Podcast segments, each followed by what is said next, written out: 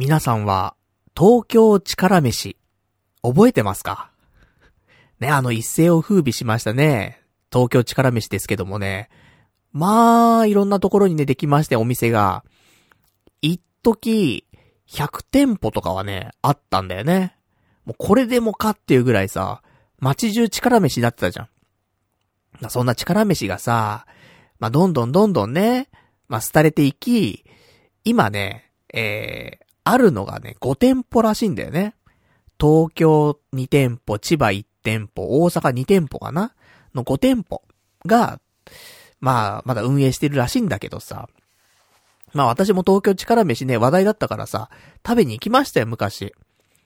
昔埼玉住んでる頃だね、大宮でさ、東京力飯オープンしたっつってさ、焼き牛丼とか言ってさ、普通ね、牛丼って言うとさ、汁に使ってるやつをね、食べるのが主流だったけど、焼くんだよね。焼き牛丼つってさ、珍しいつって。食べてみたいつってね。で、食べに行きました。そしたらどうでしょうってね。あれって。あの、肉、肉って旨味があるじゃんって。なんか旨味がすべて抜け出してる肉なんだけど、みたいな。米はって。炊けてないんだけど。床は？つって。ぬるぬるなんだけど、みたいなさ。なんかいろんな問題があって、その時はね、もう正直な気持ちですよ。東京力飯のこと私は東京クソ飯と呼んでましたよ。で、それから何度か行きました。たまたまだろうと。店舗が違かったら、そんなクソなことないだろうと思って。でも、何度行っても結構、同じ感じ。うん、肉は旨味が抜けて、米は炊けてなくて、床はぬるぬるしてて、ちょっと雑巾の匂いがするみたいな。が、もう、東京力飯なのかなって、ちょっと思ってて、で、行かなくなっちゃったんだよね、完全にね。で、気がつけば5店舗になっちゃってるわけじゃない。で、そんな中ですよ。今日私、あの、ちょっと野暮用でね、新宿に行くことがあってさ。新宿行ったのよ。で、お腹空いたなと思って。ご飯なんか食べたいなと思ってね。新宿の西口、ブラブラしてたの。なんか、何食べようかなと思って。全然ね、あの、決まってなくてさ、うまそうな店あったら入ろうかな、みたいな。うまくて安くてね、早くて、みたいな。なんかねえかなーなんて見てたらさ、その見覚えのあるさ、看板というか色というかさ、あって。力飯って書いてあるんだよ。あ、これ、ね、その、今、なんとか残ってるその5店舗の一つ、えー、新宿西口1号店の力飯なのかなって思ったんだけど、ちょっと見てみると少し違うんだよね。東京力飯じゃん。あの、もともとね、俺たちが知っている力飯って。なんか違うの、名前が。なんて書いてあるかっていうと、新力飯って書いてあるの。新しいね。だからリニューアルしたのと思ってさ。東京力飯からね、新力飯にね、ちょっと、パワーアップしてさ。そんで、あのー、メニューとかもね、いろいろ出てんのよ。で、結構うまそうなのよ。で、書いてあるのやっぱり焼き牛丼って書いてあるの。うまそうだなと思って。で、店内見たらさ、人も結構いるわけ。な、だ、男性女性、ねあんまり関係なくさ、人がいっぱい入ってて、あれ？と思って。力飯、ちょっと、ね、リニューアルして、美味しくなってるんじゃないかと思って。あの、ね、思い出のクソ飯じゃなくなってんじゃねえかと思ってさ。ちょっと期待を抱いてね、食べてみようと思って。怖いもの見たさですけどもね。毎回それでね、騙されるんだから。何度俺が東京力飯で騙されたかって思うんだけど、いや、今回こそはと思ってさ、新力飯、入ったわけよ。で、メニューとかもね、あるんだけど、まあ、券売機で買いますよ。で、買って。で、今回私が頼んだ、えー、力飯は、焼き、じゃ、乳、焼き牛重っていうね、もう重箱の10ですよ。乳焼き牛重。並盛りで600円。ただ私ね、あの、ちょっと糖質を控えないとなーってちょっと思ってたから、えー、ライスの方は少なめにしてね。そうすると500円なんだよね。だから乳焼き牛重のショーみたいな。で、500円でさ、頼みまして。で、ちゃんとしてんだよ。前は、店員さんとか全員外国の方だったんだけど、あの、今回3人ぐらいかな、店内スタッフいるんだけど、全員日本の方でさ。で、あの、ちゃんとね、検温とかしてた。あの、検温よろしいですかつって。で、検温して、で、問題なかったんだよね。それで、じゃあ大丈夫です、つってさ。で、待っててさ。で、床がヌルヌルしてないの。ね、それにちょっと衝撃を覚えて。あと、店内が雑巾臭くないの。あれ？と思って。俺の知ってるクソ飯と違うと思って。さすが新力飯と思ってさ。で、出てくるじゃん。食べ物がさ。で、お盆に乗せられてね、あの、重箱が出てくんのよ。味噌汁もついてくる。いいね、と思って。で、開けるじゃん。重箱。うまそうなんだよね。本当にそのなんか、なんて、うな重みたいなさ、うな重のうなぎが、焼き、焼き牛になってるわけだよね。で、タレでさ、もうテカテカに光ってるわけ。いや、うまそうじゃんと思って。いや、でもなぁと思って。また米炊けてないんでしょって思うの。芯しか残ってないんでしょみたいな。旨味とか抜けちゃってる牛なんでしょって思うわけ。で、食べるじゃん。あれ？と思って。うまいんじゃないと思ってさ。まあ、そ、そもそも、うん、臭くないと思って。ほんともう臭いのがね、ちょっともう印象が強くてさ、あれだったんだけど。まず臭くない。で、ほっとしてると、あれ、うまいんじゃないかっていうね。まさかのうまいっていうね。パターンあるんじゃねえかと思ってさ、食べてるとさ、いや、うまいんだよ。肉もうまいし、米が、ちょっと柔らかか、柔らかいんじゃないんだよな。米自体は柔らかくないんだけど、結構水分含んでる感じっていうかな。なんかちょっとわかんないんだけど。それか、牛の油で、が米に浸透しすぎちゃって、その、米一粒一粒が、うん、米と米がなんか、くっついてない感じっていうかね。っていうのは若干感じるところはあったけど、全然美味しいよ。お米も普通に美味しいし、牛も美味しい。見た目もうまそうだった。匂いも良かったしね。甘辛のタレでさ、牛の油の旨味もね、あって、いや、いいじゃんと思って。もうパクパクですよ。もう、これが、ね、東京力飯だったのかってね、いうぐらい、パクパク食べて。まあ、量もね、あの、そんな多くなかったから、小で頼んじゃったからね。これは、大で頼んでもいいぞと。いうぐらい美味しくいただきまして。結構安いしね。まあ、安くないのか。牛丼だったらね、390円とかで食べられるわけですけども。まあ、それが、えー、並盛りだと600円だから、まあ、それなりに金額はするんだけど、でも、あのそんななんかちゃんとコストに見合ってる。うん。納得できる、あの、美味しさしてたよ。なので、あの今週はね、そんな話で、ね、ちょっと、東京力飯というね、私、昔ね、ちょっとあんまりいい思い出なかったご飯屋さんでしたけどもね、いや、これが復活してね、新力飯になってね、戻ってきたからさ、いや、結構良かったよ。で、一応、これ新力飯って、どの店舗もなって、今の現行のね、店舗、その5店舗あるって言ったけど、その店が全部新力飯になってるかどうかちょっとわかんないんだけど、新宿西口1号店は新力飯になってるので、まあ、新宿ね、結構、まあ、都内ね、住んでる方だったら、アクセスいい場所だと思うので、よかったら、ちょっと、新力飯食べにね、うん、新宿行くっていうのもね、面白いかなと思いますんでね。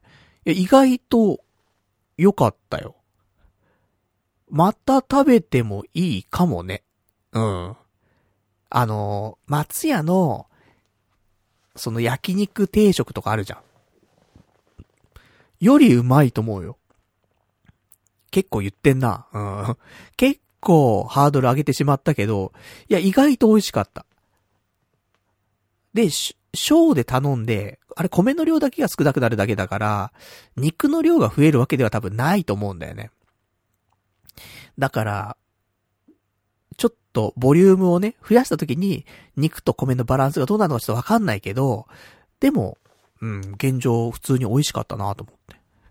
ちょっと私、ここ、もう一回行こうかな。うん。もう一回行ってもいいわ。全然。昔はね、東京クソ飯の場合は、もう行きたくないって思ったけど。今回、いいですね。うん、美味しかったんでね。これでまた、頑張ってほしいね。東京、力飯、もとい、新、力飯。頑張ってほしいなと思って。またね、こっからね、夢の100店舗、ちょっと達成してもらって、で、また広げてってもらったら、いいんじゃない？あのクオリティだったら、なんて、廃れないんじゃない？美味しい。美味しいよって思える感じしたな。うん。よかった、本当に。あの、ちゃんと、美味しいなって思える。だい、だいたいお店入って食べるもんって美味しいじゃない。それがさ、お店入って美味しくないっていうパターンがね、過去にあったわけだけど。いや、いや、ちゃんとね、これで、あの、美味しいものをね、提供してもらえるってことなんでね、こっからですよ、スタートは。なんで私、ね、新力飯応援団としてね、今後やっていきたいと思いますんでね。まあちょっとこれからのね、えー、新力飯にね、ご注目くださいというところでございます。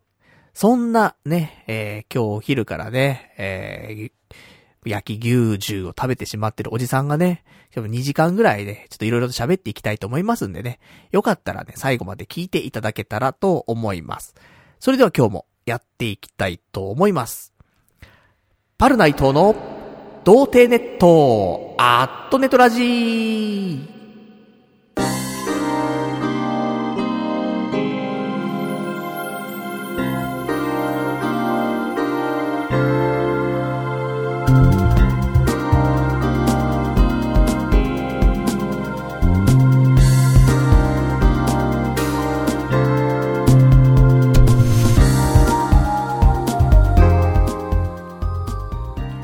改めまして、童貞ネットアットネットラジーパーソナリティのパルナイトです。こんばんは、というわけでね、いやー、ちょっとびっくりしてね、ほんとね、東京力飯が新力飯になってるってね、うん、ええー、と思って二度見しちゃいましたけどもね、美味しくなっててよかった。まあ、そんなところでございましてね。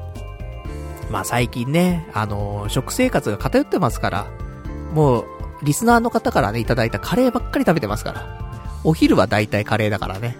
本当に。だから、ちょっと味変したくなるねたまにね。そういう時に、こうやって、新力飯食べたりとかね、ちょいちょい挟んでいくとね、いいんじゃないかなと。野菜食えっていうね。でも野菜食えって言うとね、あの、怒り出しちゃう人もいますからね。うん。野菜を食っとるんだっつってね。そんなのありましたけどもね。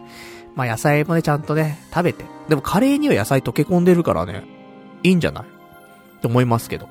まあそんな、ね、えー、今週でございましたが、まあ、いろんなお話ございます。今日もね。あの、まあ、2時間ぐらいね、えー、いろいろと喋っていきたいと思いますんで、まあ、よかったら、メールとかもね、お待ちしてますのでね、送っていただけたらと思います。メールアドレスは、ラジオアットマーク、童貞 .net、radio アットマーク、doutei.net、ラジオアットマーク、童貞 .net、こちらまでお待ちしております。えー、リアルタイムでね、いただければね、あの、このまま読ませていただきますし、リアルタイムでなければね、えー、次回のラジオの方でね、ご紹介させていただきたいと思いますんでね、送っていただけたらと思います。まあ、そんな、ね私こうやってラジオ、ポッドキャストやらせていただいておりますけどもね、えー、去年もありましたがね、今年もあるみたいですよ。何がですか？そう。ジャパンポッドキャストアワード。なんか去年あったでしょ。で、私ね、何にも、かすりも何もしませんでしたけども、あるんだって今年もジャパンポッドキャストアワードってやつがさ。で、あのー、まあ、次戦多戦、ね、構いませんっていうことで、まあ、エントリーできるんですけど、まあね、ちょっと、しないよりはした方がいいよねと思ってさ。一応次戦でもね、ちょっとやっていこうかなと思うんだけどさ。まあ、また、なんかね、皆さんいろいろとポッドキャスト聞いてると思うんですけども、まあよかったら、ね、童貞ネットに、一票入れていただけると嬉しいなと。でも、ラジオ、もっとみんなラジオ番組っぽいもんね。ラジオ番組っぽいし、ポッドキャストっぽいじゃん。みんなね。それに比べて、ね、このラジオ、もう冒頭から東京クソ飯。ね、もう飯屋の批判しかしませんからね。そんな放送もなかなかどうなんだって話ありますけど、あの、よかったら。だって聞いてる時間って考えたらさ、ね、2時間番組じゃん、この番組。週に1回2時間聞くわけじゃん。どうですか？あの、聞いてる時間で考えたら、ね、他で聞いてるポッドキャストいっぱいあるかもしれないけどさ、時間だけで言ったら長いじゃん。このラジオ。そういうところでちょっと、あの、聞いた時間長かった順で、投票とかさ、していただけるとね、ちょっと、童貞ネットもね、可能性出てくるのかなと思いますんでね。あの、もしよかったら、ジャパンポッドキャストアワードの方にね、えー、応募、応募というかね、投票していただけると、すごく嬉しいです。というお話でございます。で、あの、一応実践するときもそうなんですけども、なんか、エントリーするときに、今年の、そのナンバーワンエピソードというかさ、は何ですか？みたいな、なんかそういう欄があるのよ。で、なんか面白い回、あったかなと思って。多分、2時間の番組だから、2時間のうちの、中盤とか後半とかのトークで面白かったりとかって関係ないんだよ、多分ね。だから一番最初のオープニングトークで一番面白かったやつ。どっかを選ばないといけないのかなと思うんだけど、どうでしょう？なんかありますか？まああんまね、そうやって絞っちゃうとわかんなくなっちゃうと思うんだけど、なんかあんのかなと思って、もし、あの、今年ね、聞いてて、この回結構面白かったよとかね、あれば、その辺もお便りいただけるとね、あ、じゃあそのね、えー、おすすめの回を実践するときにね、えー、書いて送ろうかななんて思いますからね。なんかあるかな最近ね。面白かった話。あんまないのかなあんまないのかな意外と今ね、ホームページ見てんですよ。童貞ネットホームページで、で、いろいろ書いてあるからさ。いいかななんなんか、いいのないかなと思ったんだけど、沖縄旅行スペシャルはでも結構ボリューム、ボリュームはあるけど面白かったかっていうと、まあ一人のね、男のね、旅日誌だからね。なん、芦田愛菜ちゃんブーム。芦田愛菜ちゃんブームも違うかな。パチスロの話。ね、明治神宮プラスカツヤのカツ丼。最強みたいな。発見しましたみたいな。うん、全然面白くないよね。なんだろう。意外と、ないね。ちょっと今見てますけども、うーん、ない。あの、喋ってる側としてはあんまり、ないなこれっていうのはちょっと出てこないんで、あの、ぜひ、皆さん、ね、聞いてくださってる方ね、いらっしゃいましたらね、いや、この回結構面白かったよとか、言っていただけると。後で、あの、第何回とかわかんなくてもいいんでね、この話面白かったよなんていうのもね、いただけたら大変嬉しいなというところでございます。よろしくお願いいたします。なかなか自分じゃわからないもんでしてね。まあ、沖縄旅行スペシャルは、一つのね、うん、旅行、旅行機としては、良かったんじゃないかなと思いますけどもね。そんな感じでございました。で、えー、今週ですけども、今週は何でしょうね。いろいろありました。が、そうだなどの話からしようかなと思っちゃうけど、さっき、あの、食事の話になったじゃない？東京力飯の話から。ね、あと、まあ、日々食べてるものは、リスナー様からいただいた、カレー食べてますとかね。いろいろありますけど、いや、最近、最近で今週ね、あの、新しい食べ物発見しまして。新しい食べ物っていうか、昔から食べ物なんだけど、俺が、なかなか巡り合うことがなくて、食べたことなかったんだけど、今週ね、スーパー行ったら売ってたのよ。あ、これなんだと思って。まあ、それが何かというとね、あの、オートミールってやつなんだけどさ。なんか、よく、筋トレしてる人とかがね、食べてる印象があるんだけどさ、オートミールっていうね、食べ物があるわけ。なんか、コーンフレークみたいなやつの、麦版みたいなやつ。なんだけどさ、別に甘くもなければしょっぱくもなくて、何にも味がついてないやつなんだけど。で、オートミール食べたことなかったから、どんなもんなのかなと思って買ったわけ。で、ねえ、普通の麦が潰れたようなさ、潰してあるなんか平たくなっちゃったようなさ、それがいっぱい入ってるわけ。どうやって食べるのがいいんだろうと思って。で、よく、なんか食べられてる方法というかね、食べられ方は、お湯、お湯使ったりすんだよね。オートミールを茹でてとか、茹で、茹でるっていうかね、お湯で。うん。で、それをなんかお粥にして食べる、お粥っぽくして食べるとか、だしでね。だし入れて、なんかレンジでチンしてみたいなさ。食べたりとか、結構だからふやかしてから食べるみたいなパターンがすごく多いんだけど。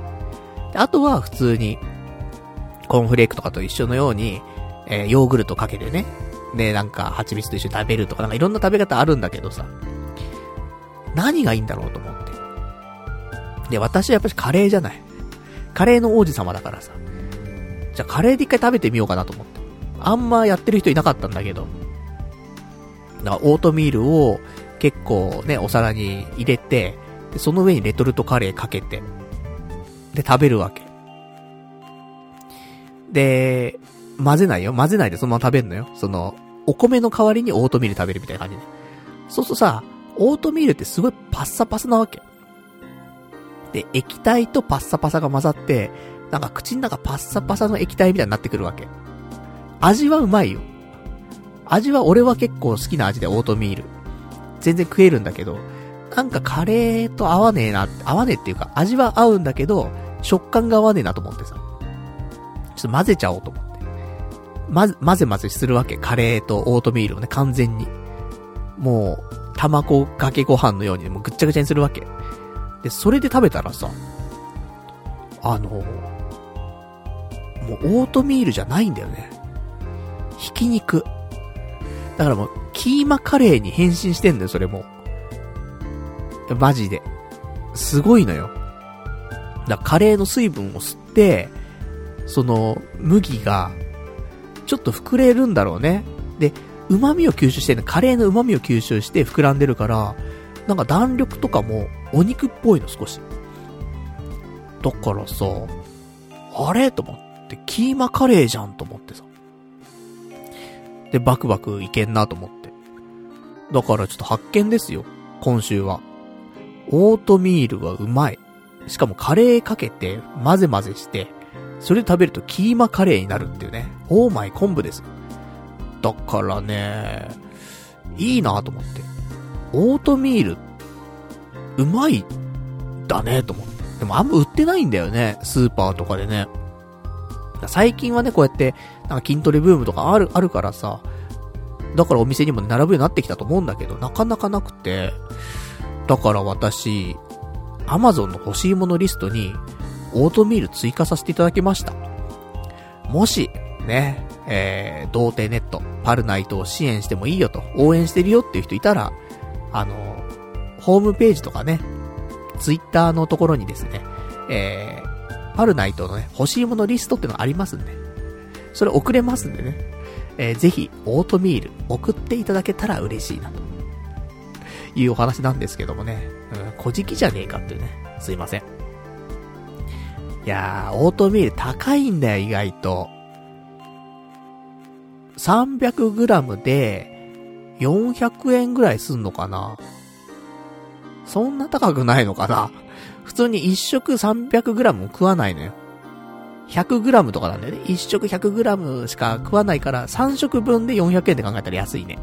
うん。じゃあ、ね、でも、それをさ、やっぱ毎日買ってたらさ、ね、やっぱ、お高いですから。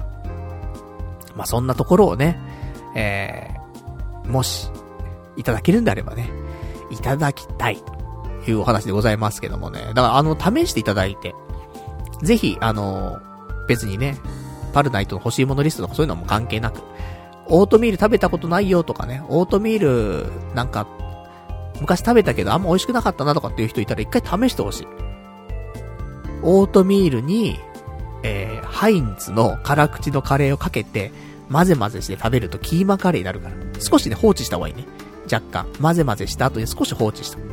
そうすると、その、オートミールがね、ちょっと、旨味を吸うから。肉っぽくなるからね。いいんじゃないでしょうか。まあ、そんなお話で。で、他にもね、まあ、オートミール、お腹空いたらそのまま食べたりとか、あとは、意外と、海苔の佃煮とかでも食べられる。俺は。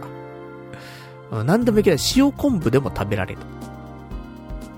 だそれこそ、なんか、プロテインのシェイカーみたいなのあんじゃん。あそこにオートミール入れて、で、その中に、海苔玉とか入れて、ふりかけね。ふりかけ海苔玉とかザーって入れて、同じ量ぐらい。で、シェイクして、それ食べたら、うまいんじゃね？と思って。ちょっと思ってます。そのぐらいオートミール、俺は、あの、結構肌に合うというか、美味しいなって思える感じだったんでね。もうなくなっちゃったからね、オートミールね。一袋。300g。またちょっと買いに行かないとなと思って。そんなね、ちょっとオートミールブームが来つつある、ね、ところでございますけどもね。まあ、そんな感じ、かな。うん。だから、私のね、食生活の、ね、柱がまた一本できましたね。オートミールってね。ありがてえ、ところですけど。でも逆になんか、いくらでも食えちゃうだけに、小腹が空いたらオートミール。と思ってたんだけど、いくらでも食えちゃうから、なんか、すぐなくなっちゃう。そういうのもあるからね。ただ、お菓子食べるとかっていうよりは、お腹空いたなね、クッキー食べちゃおうかないやいや、オートミールってね。このパターンだったら、ちょっとよろしいんじゃないかなと思ってますからね。常備しておくべき食品かなと、ちょっと思っております。オートミール、ね、おすすめでございます。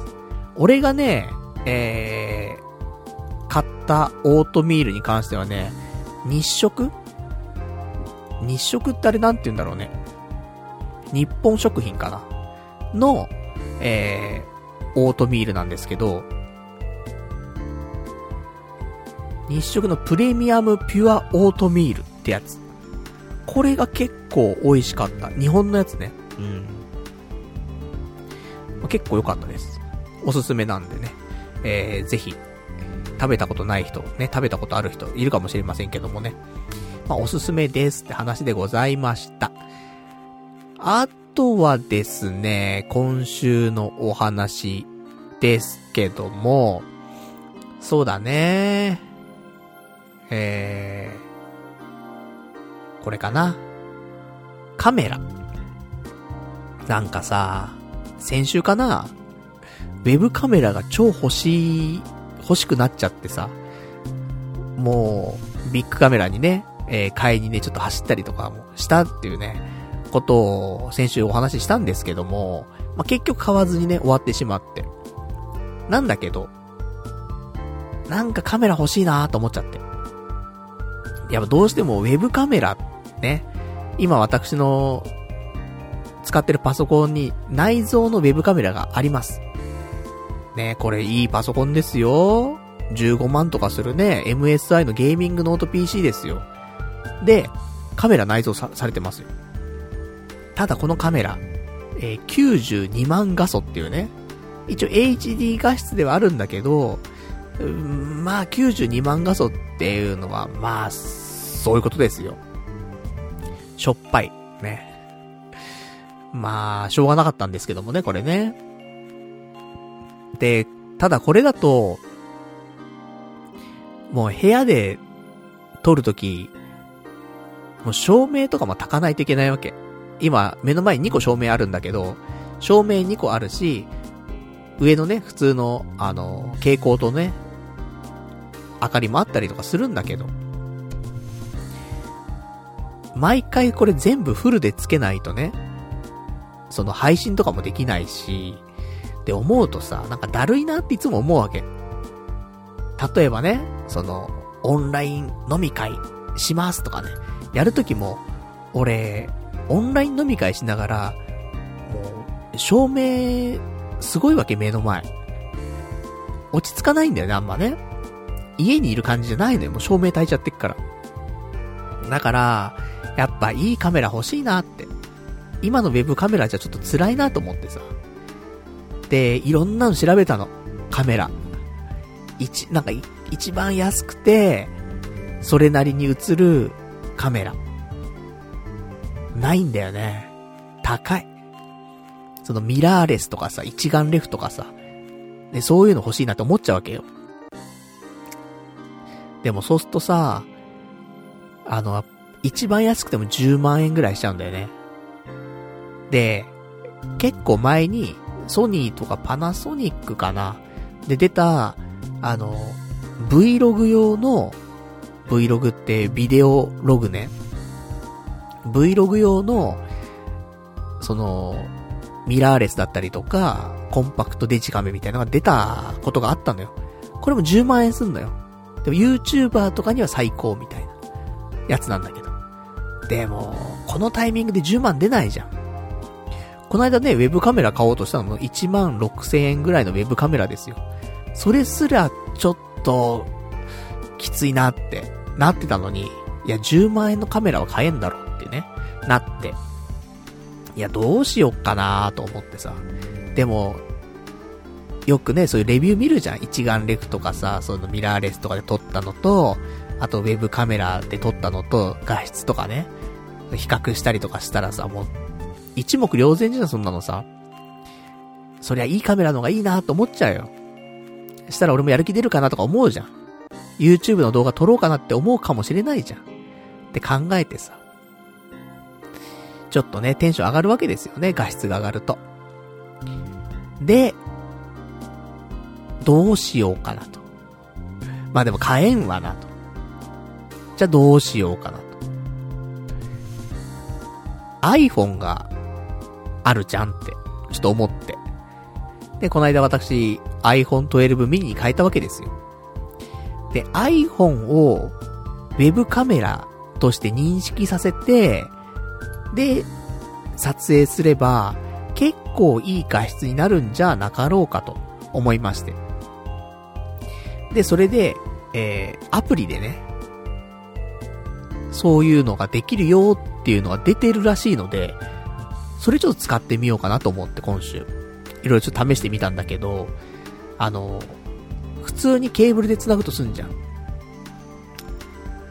で、そのライトニングケーブルでね、パソコンと iPhone 繋いだとしても、それだと、ウェブカメラとしては認識しないわけ。で、これアプリを入れることによって、ウェブカメラと認識したりするわけよ。なんだけど、まあ大体ね、あの、どんなアプリもそうなんですけど、無料で使えるアプリって、まあ機能が制限されてたりとか、変にロゴが入ったりとか、そのね、アプリのロゴが入ったりとかするんだよね。だから、まあ、機能制限っていうのも結構きついし、画面とかもちっちゃいのよ、なんか。だそれをフルのサイズでね、やっぱり使えるようにしないといけないしとかね、いろいろあるので、まあ、有料版買うっていう方向だなと思ってさ、これはと思って。で、いくつかピックアップして、二つにアプリ絞ったの。で、一個が IVCAM っていうやつで、で、もう一個がエピックカムっていうアプリ。この二つに絞ったのね。で、IVCAM かなり評判いいのよ。ネットで見ていると。いいなぁと思って。で、ちょっとダウンロードして無料版使ったんだけど、意外といいなと思ってさ、IVCAM いいんじゃないかと思って。で、金額が、えー、まあ3パターンあったんだけど、その中のね、まあこれかななんて思ったのが、1080円のね、プランがあって。1080円。あー、でも、ちょっと高いよ。アプリで1080円なかなか払わないけど、でもウェブカメラ買ったと思えば、で、ミラーレス買ったと思えば、一眼レフ買ったと思えば、1080円安いじゃないと。思って。で、IV カム、ちょっと考えましょうで、もう一個。エピックカム。これが、908円だったのよ。でも IV カムのがちょっと評価いいの、評判いいのよ。で、ちょっとだけ高いから、高いだけだから、IV カムにしようかなーなんて思ってちょっと見てたら、あれと思って。この1080円っていうのが、1回の支払いじゃなくて、年間の支払いだったんだよね。だ年1080円で、毎年これかかってくると。ああ、そうなってくると話違うなと思ってさ。まあ言っても10年使っても1万円だって思えばいいんだけど、でも高いよね。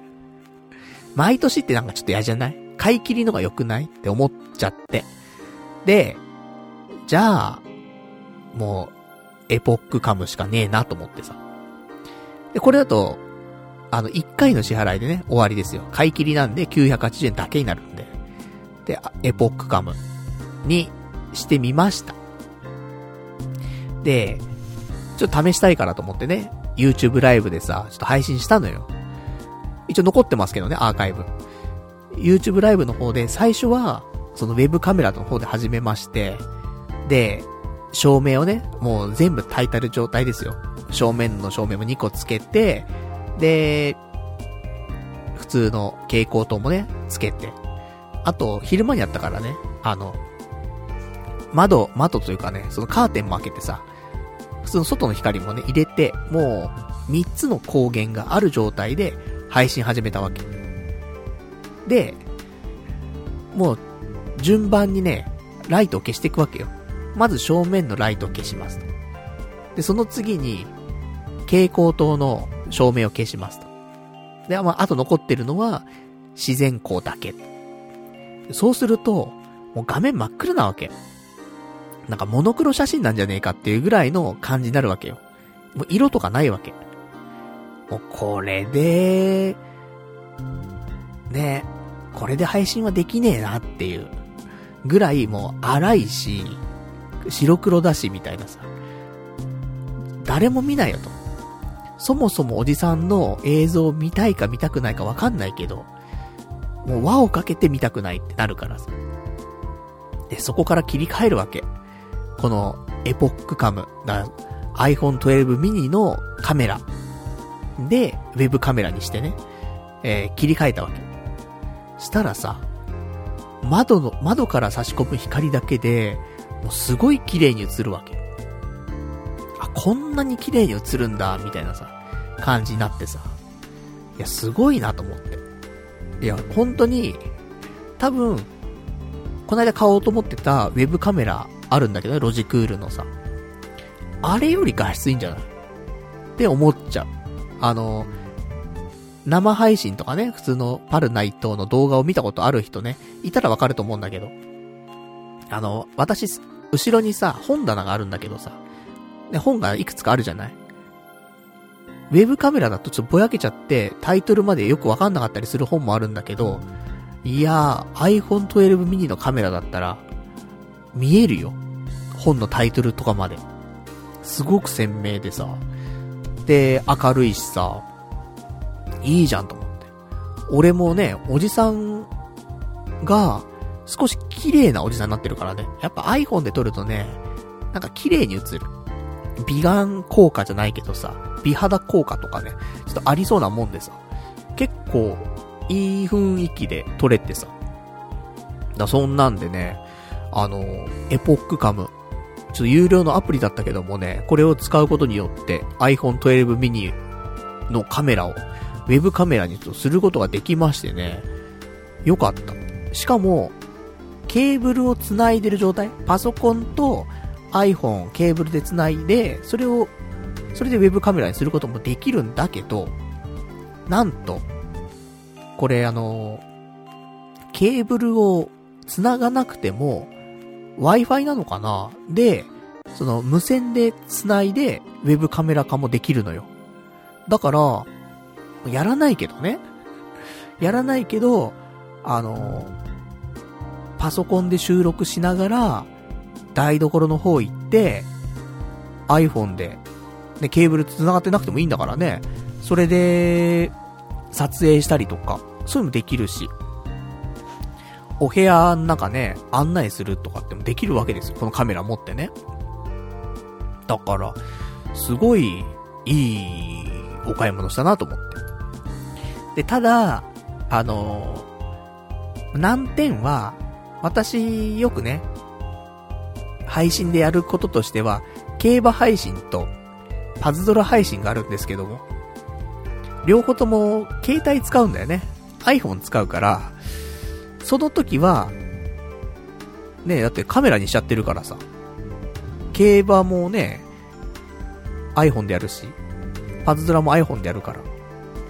だから、あの、どっちかしかできんのよ。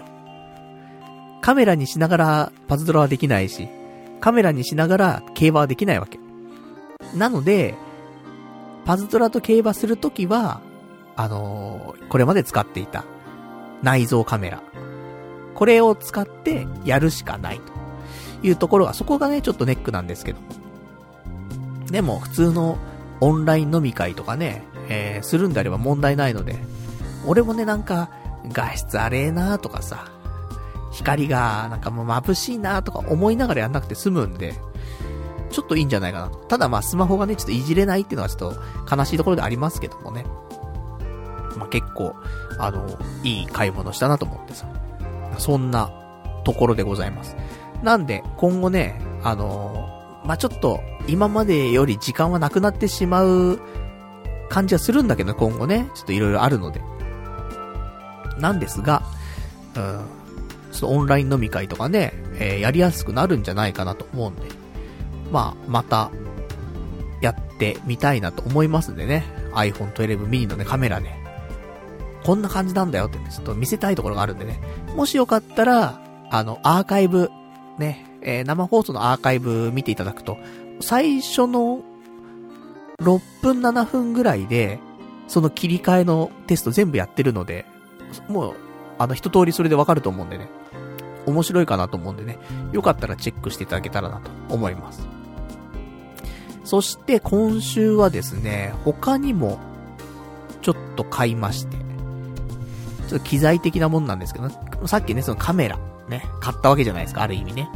そして、さらに配信にとって重要なものなんですけども、あの、まあ、私でこうやって喋ることが多いわけなんで、マイクとか、まあ、それこそこそこいいものを使ってるわけですよ。ただ、もう剥き出しで使ってたんでね、最近ずーっと。なので、たまになんか、ちょっと笑ったりとか、鼻息だったりとかっていうのが、ちょっとね、マイクに乗ってしまうというかね、時があります。まあ、ほぼないんだけどさ。でも、たまにあるから、それちょっと嫌だなって思ってたわけ。なので、ちょっとその、空気とか息とかが、ふってね、入らないように、ポップガードっていうのかな。よくあるじゃん。マイクの前に変なカバーみたいについてたりするのあるじゃないそれ欲しいなと思ってさ。よりね、放送のクオリティを高めたいというね。もう、12年もやってるのにまだまだ向上心ですよ。逆になんで今までやんなかったんだって話もあるんだけど。昔はさ、あの、モフモフみたいなのあんじゃん、そのなんか、笑っていいともでタモリさんが持っているマイクに被せてあるスポンジでできたモフモフみたいなのあるじゃない。あれを昔つけてた時あるんだけど、なんかこもるんだよね、音が。そのダイレクトでモフモフつけちゃってるから。で、それも使ったことあるし、あとは、ほんとポップガードで、えー、なんか丸いやつ。丸くて平たいやつをマイクの前の、あの、置いてというかね。ってのあったんだけど、それ、なんか邪魔くさいのよ。結構。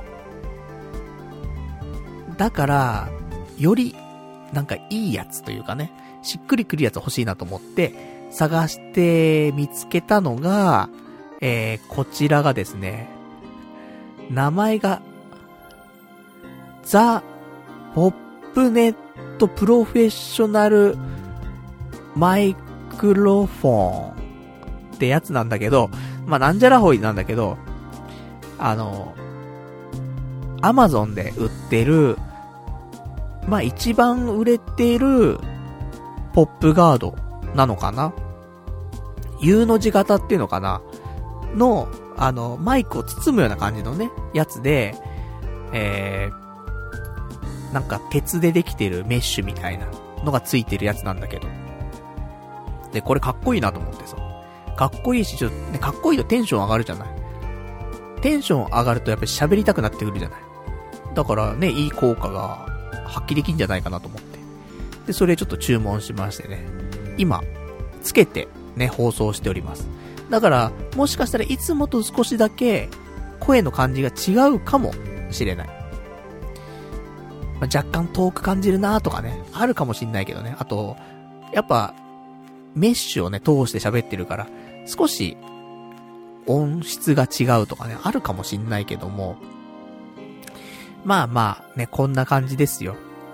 で、これにすることによって、まあ鼻息だったりとかね、うん、あと、その、ちょっとした、まあ、まあ、息だよね。息系だよね、やっぱりね。それが、まあ、ちょっと解消されるというかね。っていうのが、ちょっとできましたんで、えー、これでね、ちょっと私今後、ラジオの方ね、やっていきたいと思いますんで。なんかね、本当はね、このポップガードを、アマゾンから届いた時に、箱から出した時に、めちゃめちゃちっちゃくて、こんなちっちゃいの？と思ってさ、びっくりしたわけ。どんぐらいちっちゃい箱かっていうと、その、ポップガードってもっと俺大きいイメージだったから、高さがですね、iPhone mini の、その縦の長さよりも短いわけよ。iPhone mini って結構ちっちゃいよ。それの、その長さよりも、短いわけよ。だから、こんなちっちゃいんだと思って、これでマイクにはまるのかと思ってさ。で、まあ、つけてみたらね、ぴったりなわけ。あ、はまるんだと思ってさ。意外と大きさもね、ちょうどいいんだなとか思ったんだけど、このね、ちっちゃいなーっていう気持ちをね、ちょっと YouTube、YouTube の動画でね、撮りたいなと思ったの。あの、今日はポップガードを買いましたんで、それの開封動画していきたいと思いますってね。で、商品がこちらちっちゃみたいな。やり、やりたいなと思ったんだけどもめんどくせえなと思っちゃって。ラジオで喋ればいいじゃんと思っちゃってさ。で、結局動画撮らずにね、えー、こうやってお話をしてるって状況なんですけど。よくないよね。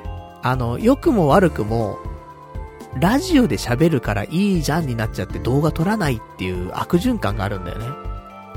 ラジオやってなかったら、俺 YouTube めっちゃ動画アップすると思うんだよね。その、見せる場がないから。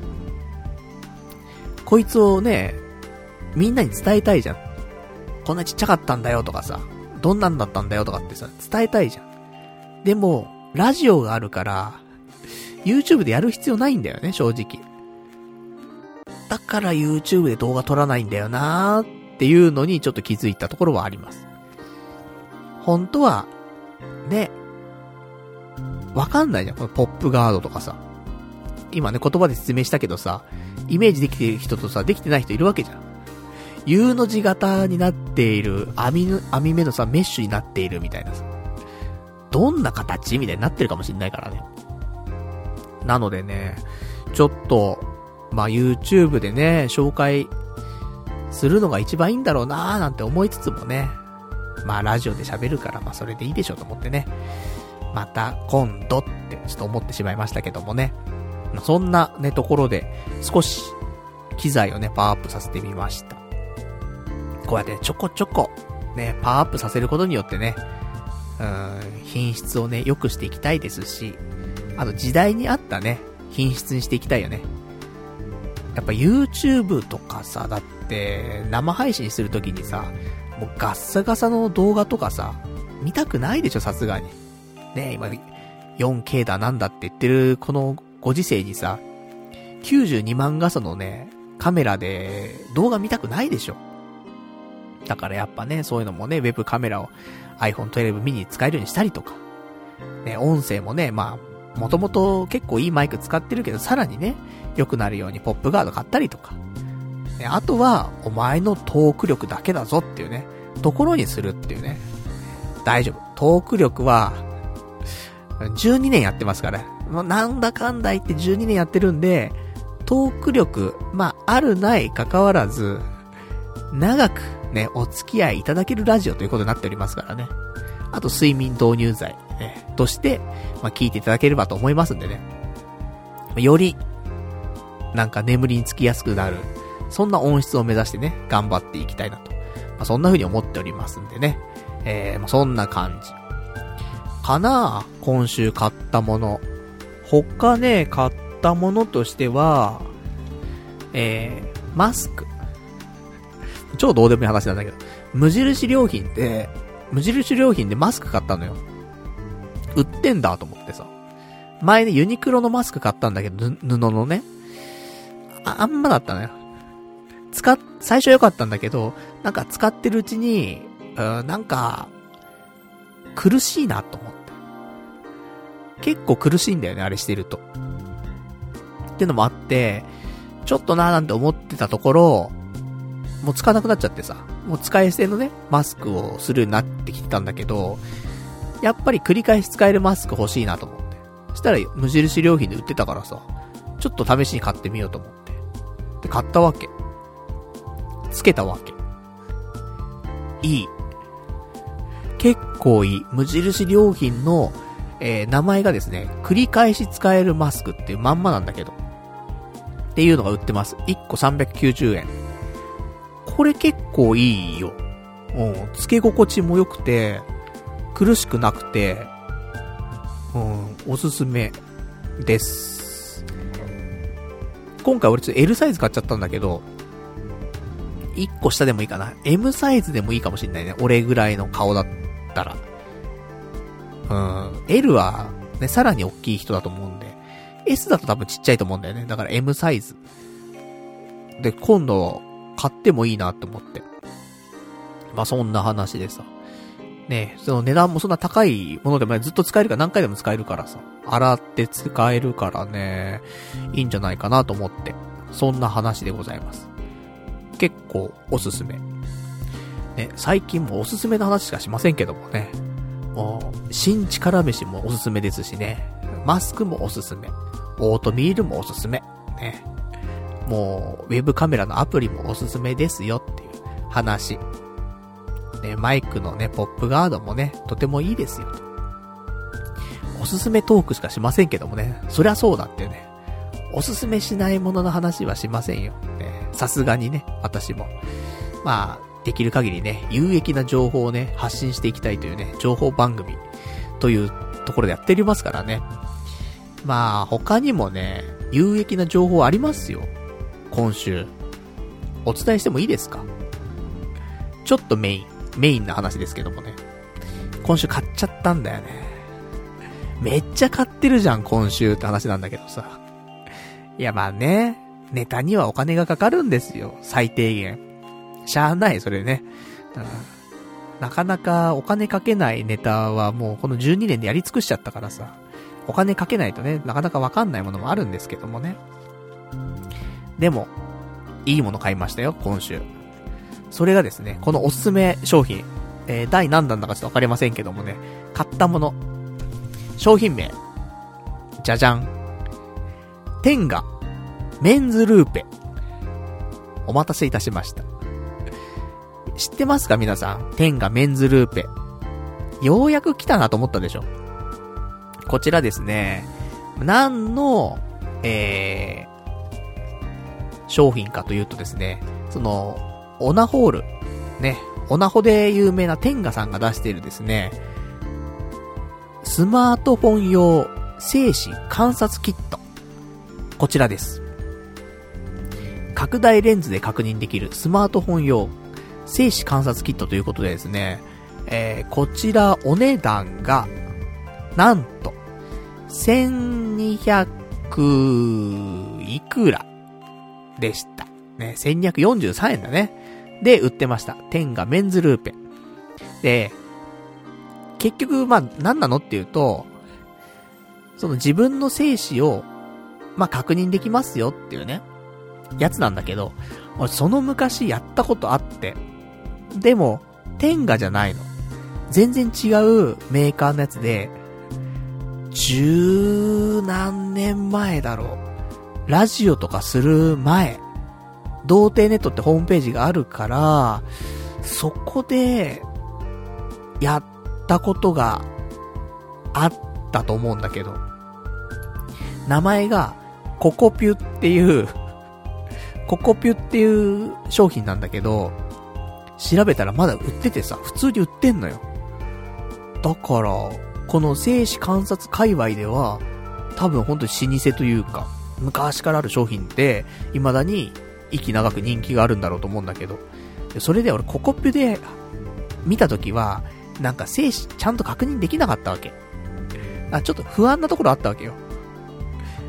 俺、無精子な可能性あるよなって若干思ってる節があるわけ。だから、別にね、この精子を使って何をするわけでもないですよ。その、彼女もいないしね、結婚も多分できないし、子供もね、なかなか難しいでしょ。って思うけど、とはいえですよ。いざそういう時になった時にね、俺の精子は元気なのかいと。その、胸を張って言えるのかいっていうね、その状況ですよ。確認しておこう、思いまして。で、天下メンズルーペを買ってみました。ね、ココ、ココピュで昔やった時は、全然確認できなかった。でも、この40になったんで、今、ちょっと確認しておきたい。ね、ほんとその一心ですよ。それで、えー、手に入れましたけどもね。で、こちらがですね、いや、なんか、結構、近代的というかさ、やっぱスマホを使ってチェックすんだよ。ね、スマホのカメラって今本当にさ、あの、性能いいから、それとね、そのレンズと、その、付属している、その、ルーペのレンズと、携帯のレンズと、それのうまくね、あの使って、顕微鏡みたいにね、チェックできるわけ。で、やってみようと思ってさ。で、やり方、内容としてはですね、そんななんか難しくはないんですけど、あの、いくつかね、その、ついてますよ。あの、採取キットみたいなやつがね。採取キットみたいなのあるのと、ルーペみたいなのついてるんだけど、まず、その、ケ、ケースっていうのかな？そのなんか、精子を採取するトレイがあるんだよね。で、そこに精子を入れますと。どうやってやんだって話なんだよ、正直ね。あの、もうしょうがないからなんか、ね、スコスコして、射精するわけじゃないですか。で、その射精するのを、えー、ダイレクト、ダイレクトアタックですよ。トレイの方にダイレクトアタックしまして。で、えー、まあ、ピュッピュとやるわけですよ。で、そしたら、あの、ちょっと混ぜてね。出した精子をちょっとガーって混ぜて、で、その後に、ちょっとお時間放置します。10分ぐらい。最初って出したばっかりだとさ、すごい、硬いじゃん。硬いっていうのかな？あのー、弾力があるじゃない？精子って。10分ぐらいすると、液状化になってくるね。半固形化みたいなさ。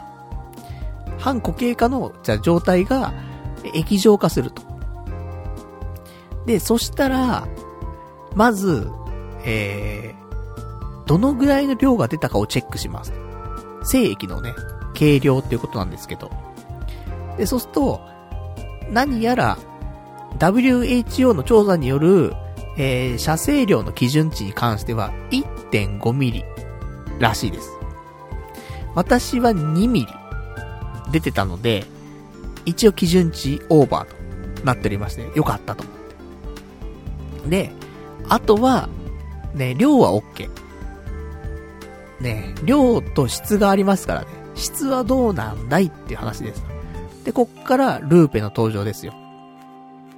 で、ルーペのところで、まあちょっといろいろセットしてね、そこに精液を採取して、それをね、ちょっと移動させてね、顕微鏡の上みたいなところに乗せて、レンズの上に乗せて、で、えー、携帯の方のカメラで見るわけ。で、これはあの、専用のアプリがあります。テンガメンズルーペっていうアプリがあるんで、それ入れると、そのもう流れ通りにやれます。一応説明書も入ってんのよ。そのキットの中に、この手順で採取してくださいねとか全部書いてあんだけど、最悪、そのアプリさえあれば、アプリの通りに進めれば、それでできるので、そっちの方がわかりやすいかなと正直思ったんだけど。で、アプリね、起動して、それで進めていって、で、レンズとね、あのカメラと合わせて、で、ボタンを押すわけ。そうすると、で、次のボタンを押したら、もう、見れますせっていうね、ところですよ。どうなってんだろうと。動いてんのかな？死んでんのかな？ね、ドキドキの瞬間ですよ。で、ポチッと。するとですね、精子が、たくさんの精子が、動いてるんだよね。よかったと思って。動いてる精子を俺がちゃんと排出できてたと思って。いやーよかったよかったと思ってさ。結構な量いた。だ結構な量いて結構動いてるわけ。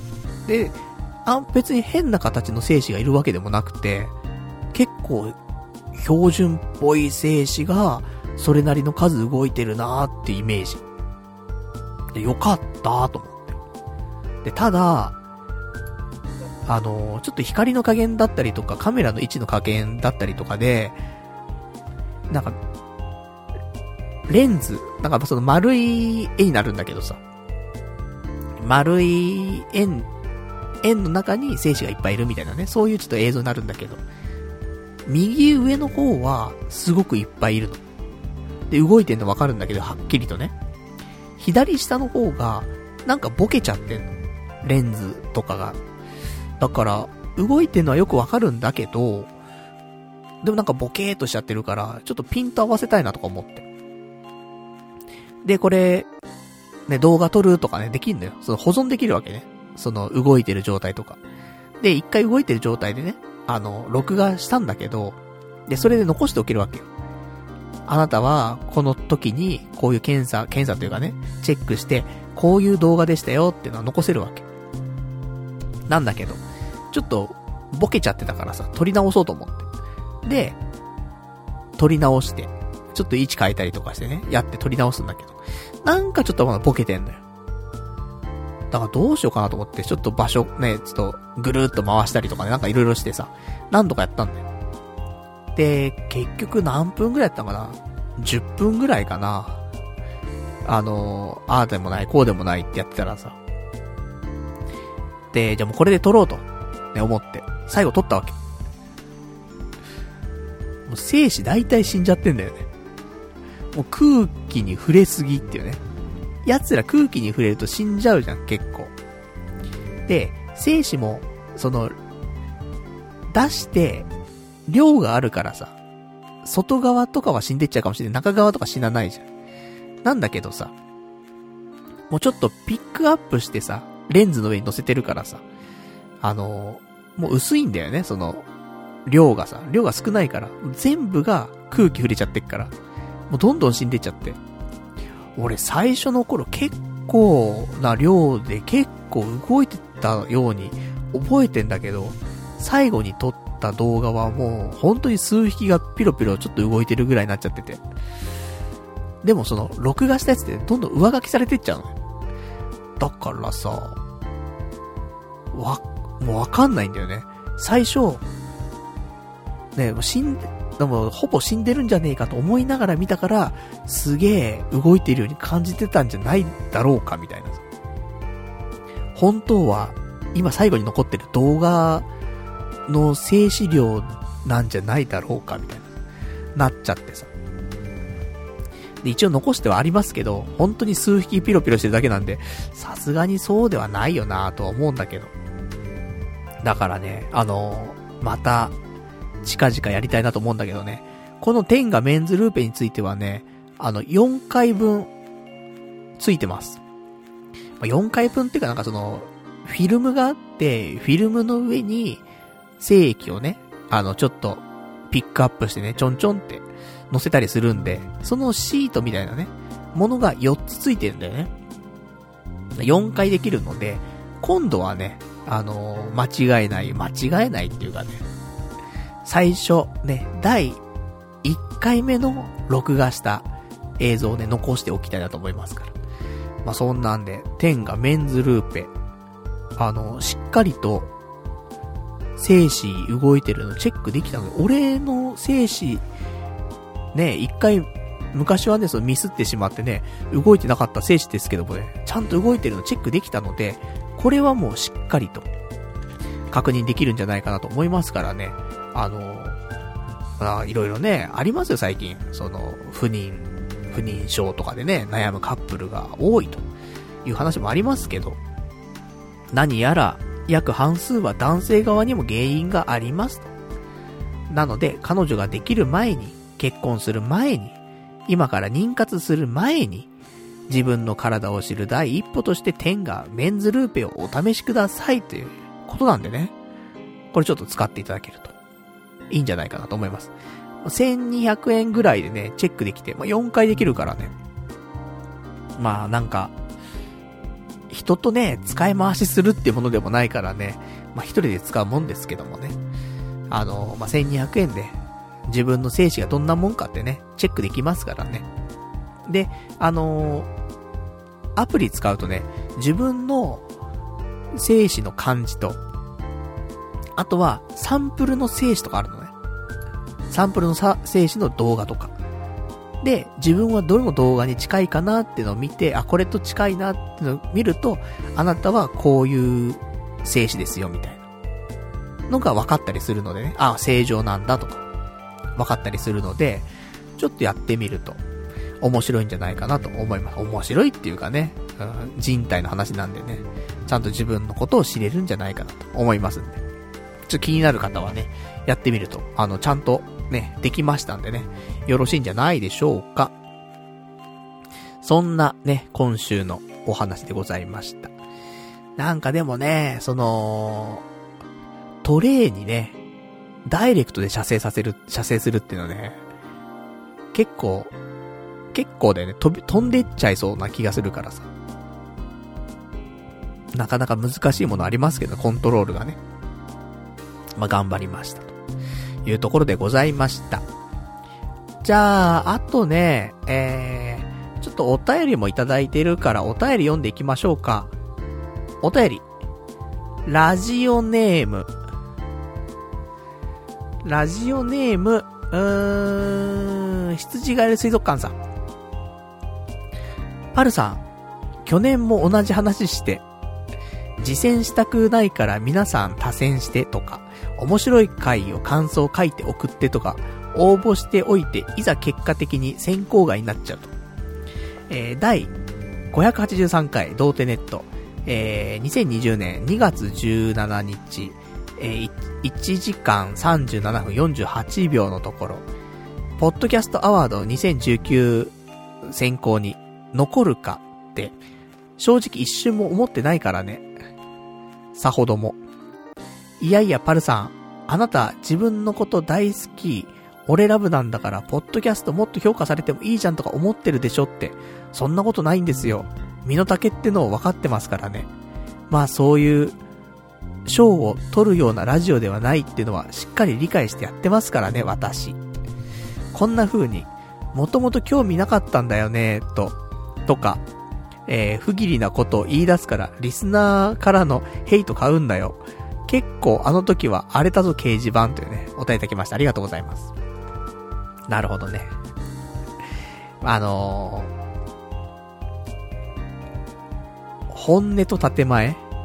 建前でもないけど。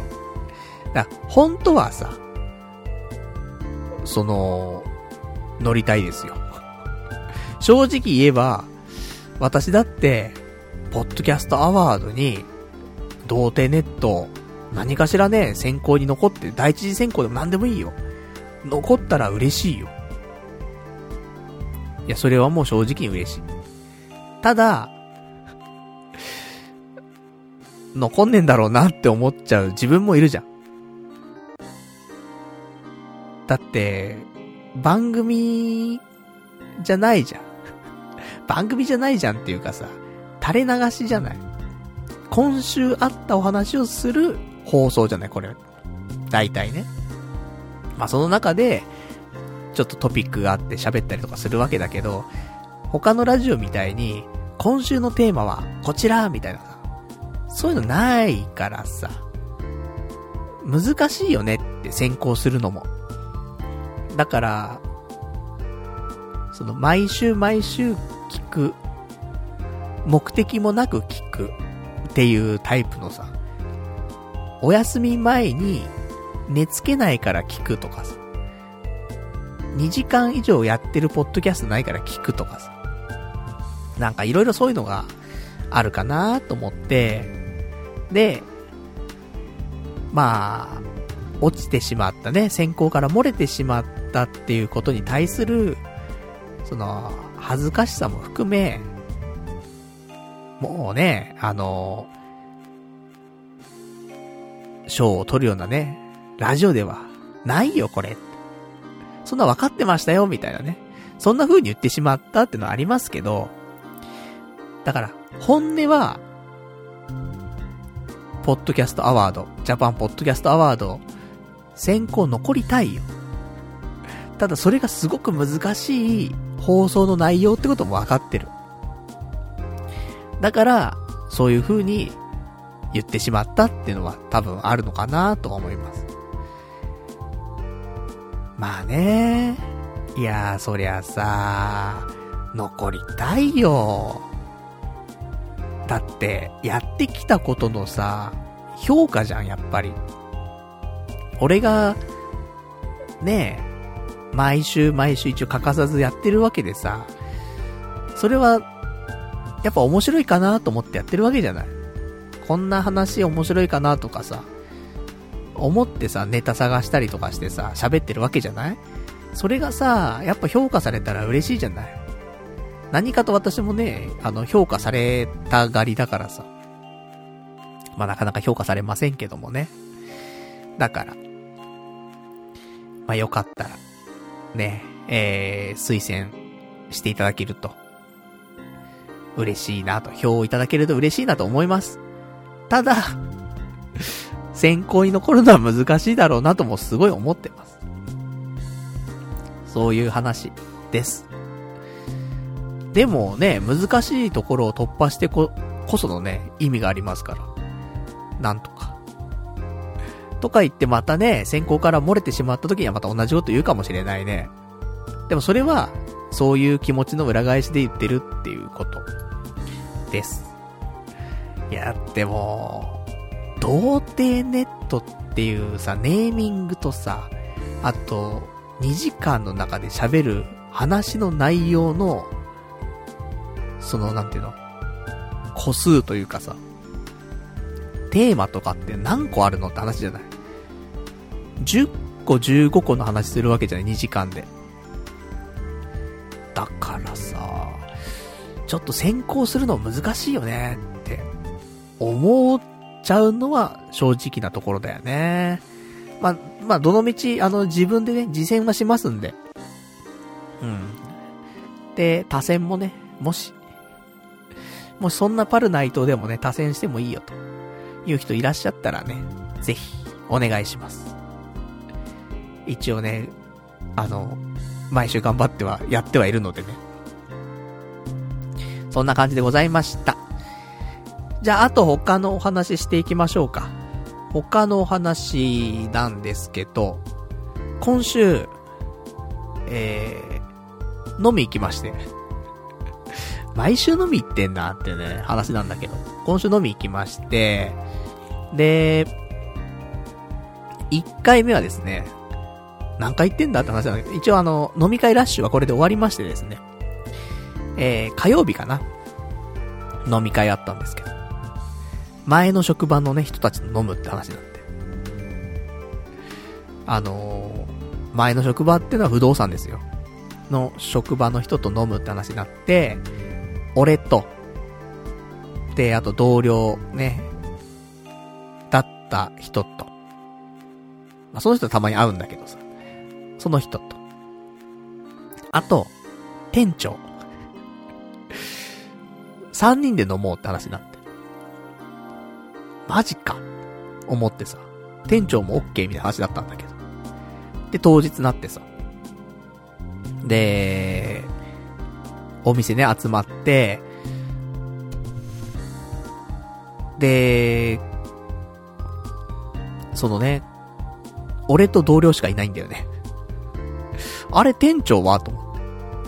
そしたら、何やら、わかりませんよわかりませんけど、あの、店長曰く、尿道結石になってしまったと。で、いけん、いう話、でした。これ、どうだろうね。本当か嘘かはわからんけどさ。でも、嘘で、尿道結石って言うっていうね。他の理由があるんじゃん。ただ仕事が忙しくなっちゃってとかさ、行けなくなっちゃったとかさ。ちょっと残業で行けなくなっちゃったとかね。もし、なんか行きたくないとかそういう気持ちがあったらとかし、めんどくさいなとか思っちゃったりとかしたら、そういう理由でいいじゃん。別に仕事絡めて来なければいいわけじゃん。でも尿道結石ってさ、嘘の言い訳でつく内容としてはなんか、どうだろうかって思うから、マジなんだと、俺は思ってるんだけどね。うん。尿道結石、あえて言ってこないだろうと思うんだよね。わざわざ。だからね、と思って。ちょっと楽しみだったのね。あの、まあ、半年経つからね、仕事辞めてから。だから、プライベートでちょっと店長とかと飲み行ったことなかったからさ。だから、ね、ちょっと、仕事離れたけどもね、そういう機会もいいんじゃないかなとか思って。だったんだけど、残念ながら、ね、そこは、えー、店長は来なかった。そんな飲み会でした。普通に差し飲みになってたからね、え、してましたけどもね。まあ、そんなお話。まあ、次回、もし機会があればね、来年でもね、ちょっと店長と会うのもいいんじゃないかなと思いますけどもね。そんなお話。ね、あんまりこういう話するとね、あの、前の職場の誰かがね、聞いてたりとかするとね、困っちゃうんでね。店長もちょっと困っちゃうかもしれないんで、このね、あの、ラジオのね、終盤に持ってくるってね、終盤だったらあんま聞いてないだろうっていうね、ところあるんでね、こんなところでちょっとぶっ刺しましたけどもね。あとは今週水曜日かな？木曜日かな？飲み行きまして。で、えー、で、ここはまた別の人で、飲み行ったんですけども、あの、池袋の方でね、飲みまして。一軒目、焼き鳥屋さん行って、で、焼き鳥食って酒飲んで。で、その後、あの、その人とはね、飲み行くとね、絶対2軒目にカフェ、カフェ行くんだよね。で、カフェ行って、ちょっと甘いもんでも食べようっていう風になるんだけどね。まあ、よくあるのがパンケーキとか、多いかな、フレンチトーストとかね、食べに行くことは多いんだけど。で、今回どうしようか、つって。毎回池袋悩むんだよね。どこにしようかなつって結局、時間も遅かったりとかしてや、なんか店閉まっちゃったりとかして、で、なんか、ルミネとかパルコとかの上の方の喫茶店とか入って、で、女子に混ざって、ちょっと甘いもの食べるみたいなことが多かったりするんだけど。でも今日、今回はね、ちょっと早めに、あのカフェ行くことになってさ。集合も早かったってのもあるんだけど、毎回カフェ閉まっちゃうからさ、早めにと思って。で、カフェ行くんだけど、で、どこ行こうか、つって。で、いろいろ調べてて。そしたら池袋のところにも、まあ、すごいカフェ多いんだけど、少し評価のいいカフェがあって、そこが、あのー、エソラ、エソラっていうのがあるんだけど、池袋の駅の西口かな？のところに、エソラっていう建物があって、まあ、商業施設というかね、そこの、まあ、上の方の階にですね、えー、これが、フクロウ書砂防っていう、フクロウ書砂防だよね。フクロウに、漢字のフクロウに、書籍の書に、お茶の茶に、乳房の棒。で、えー、フクロウ書砂防って読みます。食べログとかでも評価高くてさ、3.5とかあるの。で、なんか写真とか見たら結構うまそうだったのよ。パンケーキとかがうまそうでさ。ちょっと行ってみようか、つって。で、行ったわけ。そしたらさ、あの、結構広いスペースのところで、いや、かなり広いね。東京ドーム何個分だかちょっとわからないんだけど、まあまあ、それなりに広いやつ、だったのよ。で、あのー、いいじゃん。雰囲気もいいし、で、席通されて、そしたら、なんかソファー席みたいなね、感じでさ、ああ、居心地も良さそうと思って。で、お客さんもそんな多くなくて、なんか長いもできそうだなとかっていう感じがしてて、これいいじゃんと思って。で、あのー、まあ、パンケーキちょっと惹かれたかね、私はね。私はパンケーキとコーヒー頼んで、で、友人は、あのー、あれですフレンチトーストっぽいやつ。と、あと、紅茶かな？頼んでて。で、まあ、少し経ったらね、来たんだけどさ、パンケーキ、その鉄板で焼いた、そのままで来るんだけど、これ、結構いいね。ふわふわ、かつ、で、メープルシロップとかもついてくんだけどさ、それ、思いっきりかけてさ、で、食ってさ、いや、これうまいなと思って。うまいし、この手のパンケーキとかコーヒーとか高いじゃん。こういうお店って。それがですね、まあ高いよ。もちろん高いんだけど、コーヒーが1杯500円のパンケーキが580円でした。悪くないと思うんだよね。正直。俺、コメダとか行くとすんじゃん。コメダも多分金額形態変わんないと思うんだよね。コーヒー500円ぐらいして、パンケーキとかないけども、白ノワール頼んで、みたいなさ。小さいやつ頼んで、480円とか580円とかするでしょ。そう考えたら、いや、コメダはいいんだよ、すごく。俺コメダ行きたいなって最近すげえ思ってんの。よくね、またテレビとかで特集とかされてるからさ、またコメダ行きたいなとか思うんだけど。コメダ、高いなって思っちゃうんだよね、やっぱりね。長いもできるからいいんだけどさ。コーヒーも俺結構好きよ、あの甘いコーヒーね。好きだし、あと、食事もね、ボリュームあっていいんだけど、ボリュームあんだけど食えちゃうんだよね。結構量あるけど食えちゃって、もうちょっと食べたいなと思っちゃう。で、食べてるとさ、なんか1500円とか2000円とかいっちゃうじゃん。カフェなのに。謎だからさ。だから、まあ、米だと思っ、米だもいいんだけど、まあ、価格帯としては、そ、そういうところとあんま変わんないからさ、この袋書砂防もさ。だからいいじゃんと思ってさ、そこまで高くない。ね、バリバリ高いわけじゃないから、パンケーキも580円とか、その、フレンチトーストとかもね、580円ぐらいだったからさ。だそういうデザート系がね、そのぐらいの金額で頼めて、コーヒーもね、そのぐらいだから。二つ合わせて1000円ちょっとぐらいでね、頼めるっていうところでさ。結構、いいなと思って。あの、なんかテーマがね、あってさ、本とコーヒーなんだって。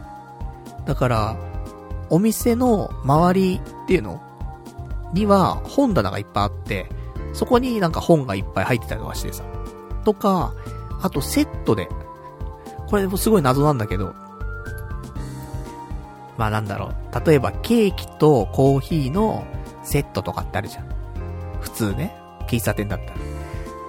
でもここは、本、本と、え、なんで本なのって思うんだけど、本とケーキとコーヒーのセットみたいな。本がついてきちゃうみたいなね。そういうセットは売ってて、1500円ぐらいなのかなで、文庫本サイズのなんか本がついてくるんだけど、何がついてくるかわかりませんみたいなことらしくてさ。で、だから、本楽しんでっていうところなのよ。だコーヒーと、ね、なんか甘いもの食べながら、あの、何が来るかわかんないけど、ね、おすすめのセットの本があるから、それ読んで、ね、あの、素敵なひとときを、ね、お過ごしくださいっていうコンセプトのさ、あの、お店でさ、結構、ね、いいなと思って。おしゃれなんで、雰囲気もおしゃれだし、何より、あのお会計の時、その、な、伝票とかあるじゃない伝票とかって例えばなんか、席の名前、番号がさ、12番とかって席だったらさ、12番って書かれたさ、なんか、黒いプレートみたいなのがあったりとかさ、じゃこれね、お会計の時、レジまで持ってきてくださいねとかってあるじゃない。そこ違うんだよね。鍵なんだよね。あの、ホテルの鍵みたいなのあんじゃん、なんかさ。あんな感じので、あの12番って書かれたプレートが付いている鍵渡されるで、この鍵をレジに持っててください。なんか洒落とるなぁと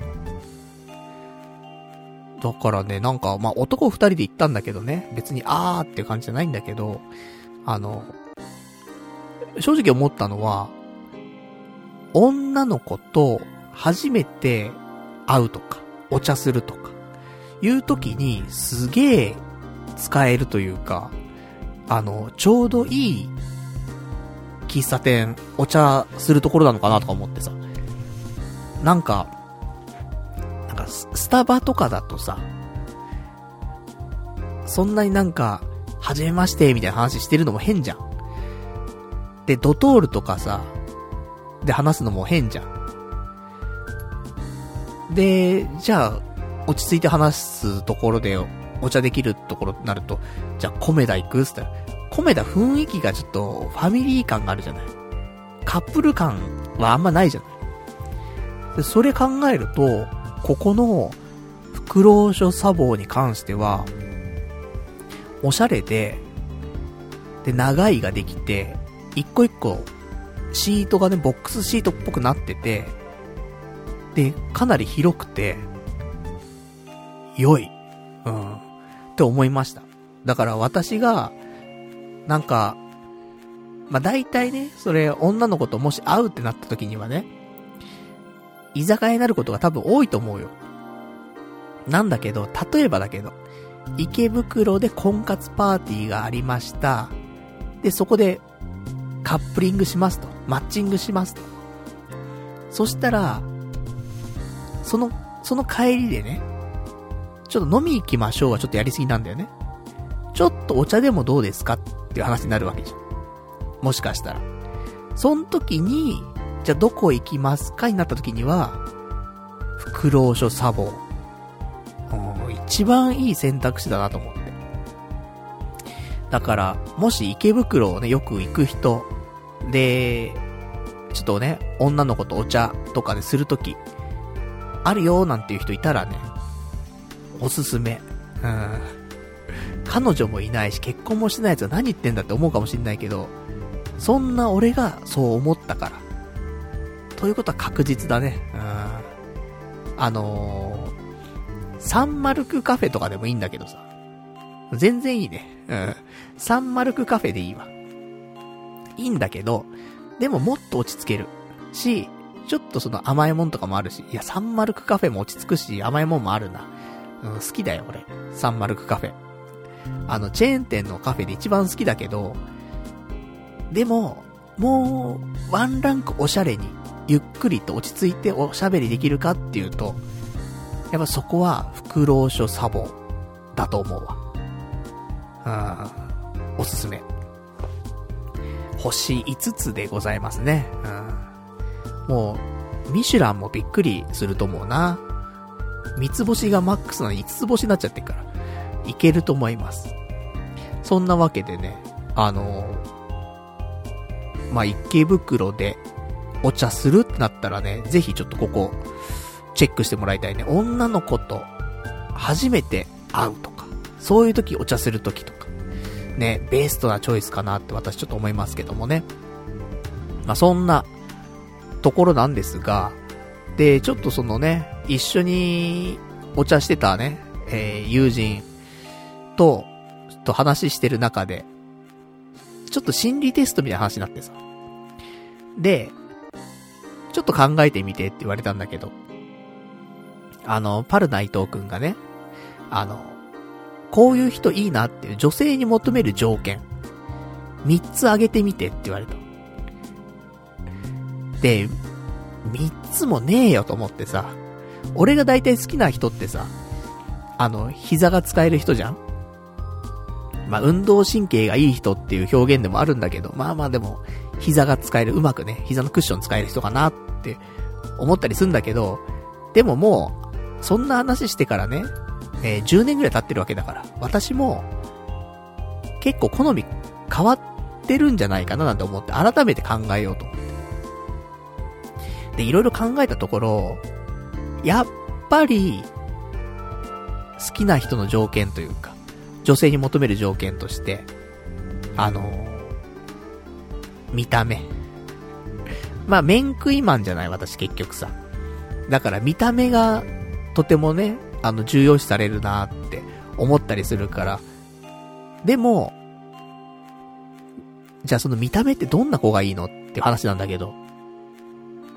俺結局、俺口元が結構気になる人なのかなって最近思っててさ。まあいろんなね、口元の人いますけど、だ風俗とかで、ね、写真選ぶときあるじゃない？女の子さ、どの子が可愛いかなって見てるときに、あの、大体の女の子は口元隠してんだよね。で、たまに目を隠してるタイプの子もいるんだけど、あの、目は大体みんな可愛くなるんだよ。アイメイクで。だけど鼻とか口ってどうにもできないから、だから俺は基本的に風俗の写真を見るときは、目隠してる人で選ぶの。鼻と口が見えるからさ。そうすると俺は外れが少ないかなってちょっと思ってるんだけど。だから、まあ、口周りなんだよね、結構ね。口周りが、好みの口周りというか、あるのでね。あの、そうするとですね、笑顔が素敵な人。っていう表現が一番いいんじゃないかなと思ってさ。あの、やっぱ口周りが、好みじゃない口周りしてると、笑顔素敵だと思えないじゃん、やっぱり。ね、どういう口周りが好みなのっていうとさ、また、いろいろとね、ありますから。私もね、あんまり、身体的特徴でね、ああだこうだ言うのも、ちょっと良くないかなと思ってさ。自分が言われてもね、きついじゃない、やっぱり。だからね、あんま言わない方がいいかななんて思ったりするんだけど、やっぱりその口周りがだらしないとかね、あるじゃないですか。だからそれは笑顔に出るじゃん。ね、ニコとは、俺が例えばじゃあガッキー好きです。ガッキースマイルが素敵って。ガッキーの口周りって綺麗なんです、すっごく。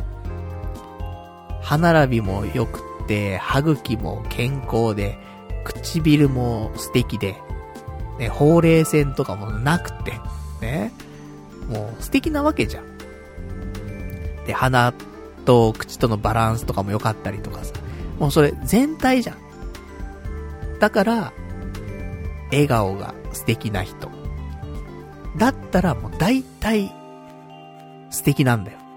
俺が、なんか、いいなって思える、えー、人、見た目、なんじゃないかなと思うわけ。で、さらにここには、性格もちょっと入ってくんだよね。やっぱ性格って表情に出るじゃん。だから、あの、笑顔でも、やっぱり性格、出てくんだよね。だから素敵だなって思える笑顔だったら、多分その人は、あの、いいなっていう、合う性格だと思うんだけど。なんか、笑顔は笑顔なんだけど、なんか素敵だなって思えない笑顔は、おそらく性格が合わないんだよ。って思うわけ。俺がいいなって思うタイプの性格じゃない。だから、笑顔が素敵だったら結構網羅できんなと思ってさ。で、それでいて、あんまり露骨じゃないというかさ。ね、もう、あんまとんがったことは言いたくないですけどもね。さっきから言ってるけど、まあ言いますけどね。あの、例えば、歯茎がすごいとかさ。そういうこと言うんじゃないよってね。歯がガチャガチャだとかさ。そういうこと言うんじゃないよってね。あとなんか、鼻と口との間がすごい離れてるとかさ。鼻の下がすんげえ伸びてるとかさ。ね、唇がなんか、たら口だったりとか。ほうれい線がすげえとか。なんか、口の周りに結構ほくろがあるとかさ。ねえ、なんかいろいろあるじゃん。それ、ゃ全部来たらどう？って思うじゃん。だマスク美人っているじゃん。マスク美人なんていくらでもいいんだけど、マスク外したらさ、おってなるときいっぱいあるじゃん。ギョギョってなっちゃうときあるじゃない。だから、マスクしてたらもう笑顔がどうとかもうわかんないんだからね。だからさ、まあ笑顔が素敵な人。ね、もうこれが一番だなと思って。もう完全網羅と思って。で、これがまず1個目。私、女性に求める条件。ね、いいなって思う条件。笑顔が素敵な人。なんと角が立たない言い方なんでしょうね。で、あと2つ目。ま、いろいろ考えて思うのは、食の好みが合う人。で、食べるの好きだからね、なんだかんだでね。で、あんま好き嫌いは、あんまないのよ、俺は。ただ、料理の仕方によって、ちょっと好きじゃないなとかってあったりするけど、食材で辛いなとかって思うのは言うほどはなくて。だから、で、あと、結構、和食寄りなんだよね、好きなのがさ。日本食というか。だから、あんまり変色すぎる人だと、食が楽しめないじゃん。食卓で。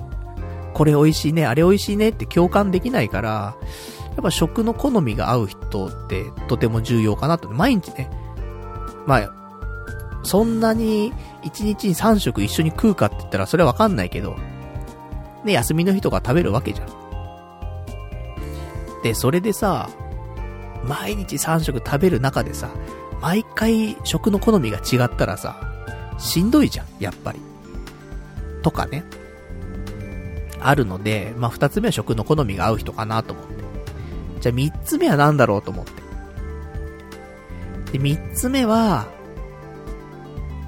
やっぱあの、俺太ってる人とかちょっとダメなんだよね。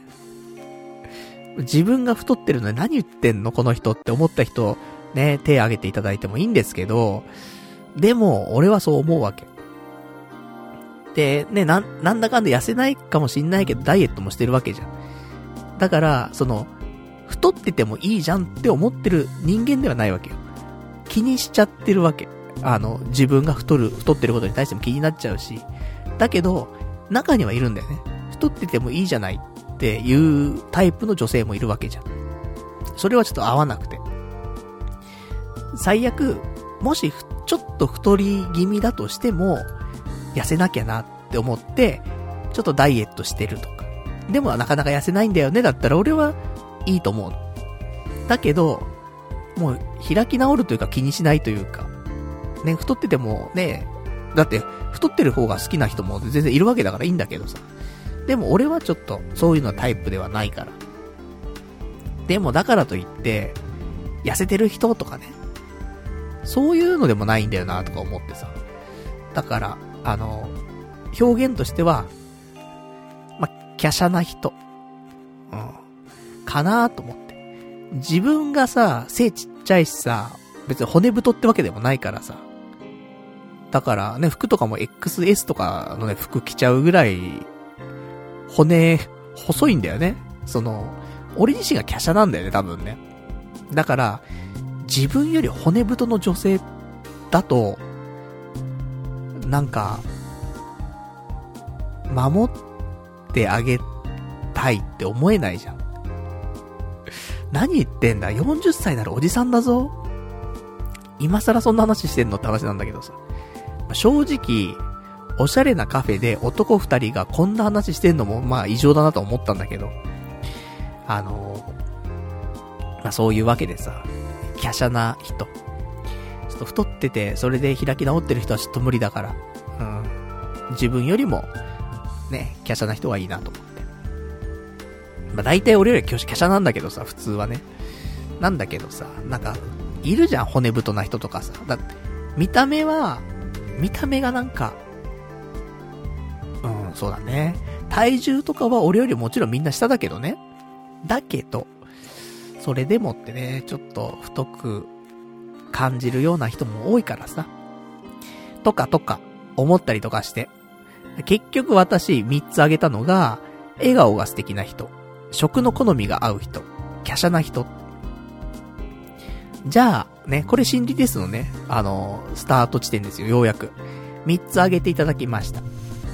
じゃあ、全く同じ、ね、条件に見合った人が2人現れました。あなたは、この2人どっちかを選ぶんですが、あの、そこで、その第4番目に、その、判断する条件って何ですかってこれがあなたが一番、その気にする条件ですよ。ことらしいのよ。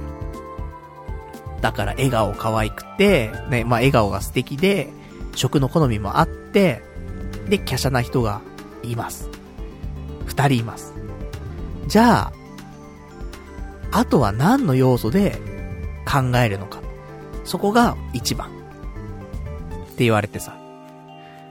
なるほどね、と思って。したら何かなと思って。ただ、この心理テストをやった時に結構多いのは、最後に見た目が来るんだって。その性格だったりとか、なん、なんとかとか色々あって、それが3つ出て、最後そういう人が2人並びました。さあ最後あなたはどういう条件でね、選びますか？じゃあ最後に4番目が見た目が来るのが多いパターンらしいんだけど。俺も見た目重視だったからね。うん、笑顔が素敵な人。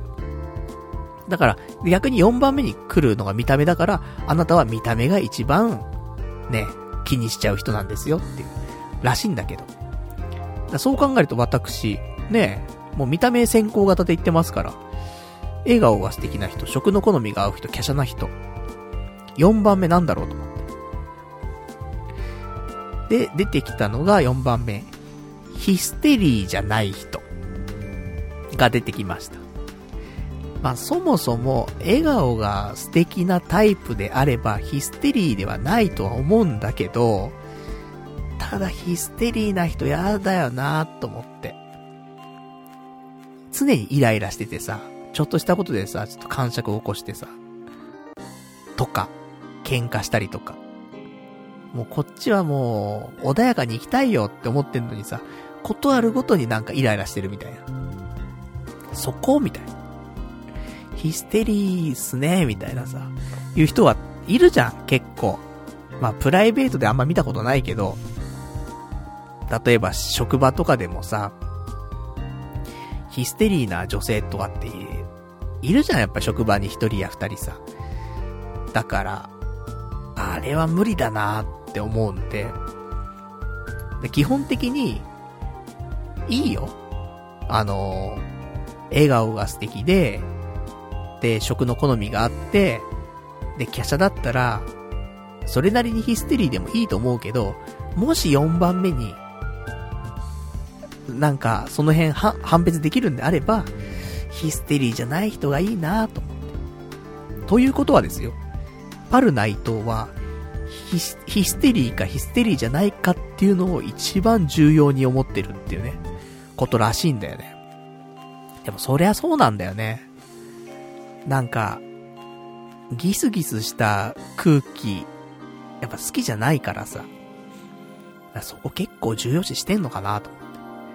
だから今後、あの、婚活パーティーとかね、まあ今だと、オンラインパーティーとかなりますけど、その時に、好みの女性とかね、書くところがあったら、ヒステリーじゃない女性ってね。まあそんなん書いたらね、本当にもう、あ、この人はきついってなっちゃうもんね。うん。これは、あの、角が立つ。ので、まあ一番いいのはね、角の立たないね、あの、笑顔が素敵な女性、ね。これでいきたいと思います。まあ別に笑顔が素敵な女性じゃなくてもいいのかな。うん。まあ実際にね、その、目の前にしてるわけだからさ。笑顔が素敵かどうかは別に俺が判断する話だからね。いくらね、他の人が素敵だっつって俺が素敵だなって思わなかったら素敵じゃないんだからさ。だから、まあ、食の好みが合う人とかね。うん、そんな風に書くのが一番いいかもね。そうすると、え、なんか、好きな食べ物とかあるんですか？とかって言われて。ね、そういう話になるわけじゃん。あ、あ、ありますよ、好きな食べ物、つって。あの、ダブルチーズバーガーの夜マック、つってね。ジャンクやろうか、つって。なりそうですけどもね。うめんだ。うめんだもん。マックで一番うまいのは、ダブルチーズバーガーの夜マックよ。ね、パティ倍。4枚の肉。もう肉食ってる感じがすごい。これが一番美味しい。ね、もうそれ以上もそれ以下もないですからね。まあ、あとは、えー、東京クソ飯。ね。もうどっちかですからね。まあ、東京クソ飯はね、東京クソ飯が嫌いな人、ね、がいいなって思いますけどね。東京クソ飯うまいようまいよって言ってる人いたら、俺はね、ちょっと、そういう、その人とは、ちょっとお付き合いはちょっと難しいかなと思いますから。ただ、新、新力飯、美味しかったですよねって言われたら俺はちょっとビクンってきちゃうね。情報も早いしと。味覚も合うしと。ジャンクもいけるしと。いや、いい、いい人だなってね、ちょっとキュンときちゃいますけどもね。女の人でね、新力飯行ったことあるっつったら、ちょっと、お、いい女かって思っちゃうもんね。謎、ね。謎評価ですけど。まあ、そんなお話でございまして。だから、ちょっと皆さんも考えてみるとね、面白いかもしれないですよ。まあ、そのネタバレしちゃった後だからね、ちょっとあれだけど、3つ考えて、で、4つ目が、ほ、一番本当のね、気になる部分ということらしいんで。まあ、ちょっと考えてみると面白いんじゃないかなと、そんな風に思いますよと。じゃあですね、あとは今週の話なんですけども、そうだね。バイトの話する。私、パルナイト40歳。アルバイトをしますと。ね、某、某会社の、某施設で、某作業をするんですけどもね。何も言えねえ。なんか言っちゃうと、ね、結局、特定されて、働きづらくなっちゃうっていうのがあるんでね。リアルになんか、ちょっかい出されたりとかすることもあるのでね。あんま言えませんけども、ちょっとバイトがあります。で、本当は今日やってこようと思ったの。月曜日にやって、で、そのバイトの模様を今日喋れたらなってちょっと思ったんだけど、あの、一番最初の出勤っていうのは月曜日が無理だったのね。か、水、木のどれかで初出勤してくださいねって来てたんで、ちょっと難しいなと。で、火曜日は、ラジオの次の日だから、朝早いと結構きついんだよね。もうぐったりだからさ。ぐったりして、で、朝早く起きるのちょっときついんで。で、久しぶりの労働じゃん。そんな一番、ね、その、体調悪い時に一発目入れるもんじゃないからさ。というわけで、私、一発目のバイトは、12月の23日、水曜日、この日に入れました。で、今週は、まだちょっと、ちゃんと確定してるのは23日だけなんだけど、えー、12月の25日、26日、この2つのお日にちも、えー、バイトを仮で入れております。なので、今年のクリスマス、バイトです。いいですね。23日もバイト。25日、26日もバイト。で、26日は土曜日ですからね。土曜日もバイトしちゃう。ただ俺は、クリスマスイブは開けました。何があるわけじゃないんだけど、俺クリスマスよりも、クリスマスイブのがやっぱ特別な感じすんだよね。なんだろうね。やっぱ、ちっちゃい時、クリスマスの、なんか、パーティーとかするのって24日だったんだよね、うちはね。どうだろう？皆さんの家は、どう ?24 日、25日。ね、なんか家によって違う気するけどさ。うちは24日パーティーして、で、そのままパーティー終わって寝るじゃない？で、朝起きると25日の朝に枕元にプレゼントがあるっていうパターンだったんで。だから、24日が、ちょっと特別な、ね、クリスマスっていう感じするので。なのでですね、クリスマスは開けてます。まあ、することないんですけどもね。結局するのは、まあ、チキン買って、ケーキ買って、食べて、終わりって。まあ、それだけなんですけどもね。またチキンどうするんだって話でね、コンビニのチキン買ったりとか、モスチキン買ったりとか、ケンタッキー、ロッテリア、ねマック、いろんなチキン買ったりとかして。で、コンビニで帰りね、あの、ファミチキ買ってみたいな。もうチキンだらけじゃん、みたいな。そんな、なんかクリスマスになる気もしますけど、今年はもうね、そんなにチキン食べなくてもいいかなと。もうサラダチキンだけでいいかな、みたいな。ダイエット中だから、っ。まあそんな感じなんだけどもね。まあそんなんで、えー、バイトの方がね、決まりましたから、ちょっとお日にちの方もね、そんなんで23日が初出勤という風になっておりますからね、ちょっとどんな感じになるかちょっとわかりませんけどもね、ちょっと頑張ってやっていきたいなと思いますからね、来週はバイト。まあ、どんな感じだったっていうのはあんまり言えないけど、うん、言うとバレちゃうからね。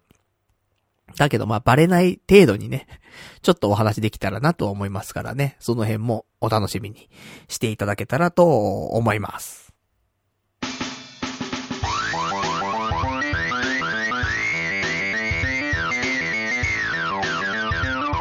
童貞ネットアットネトラジ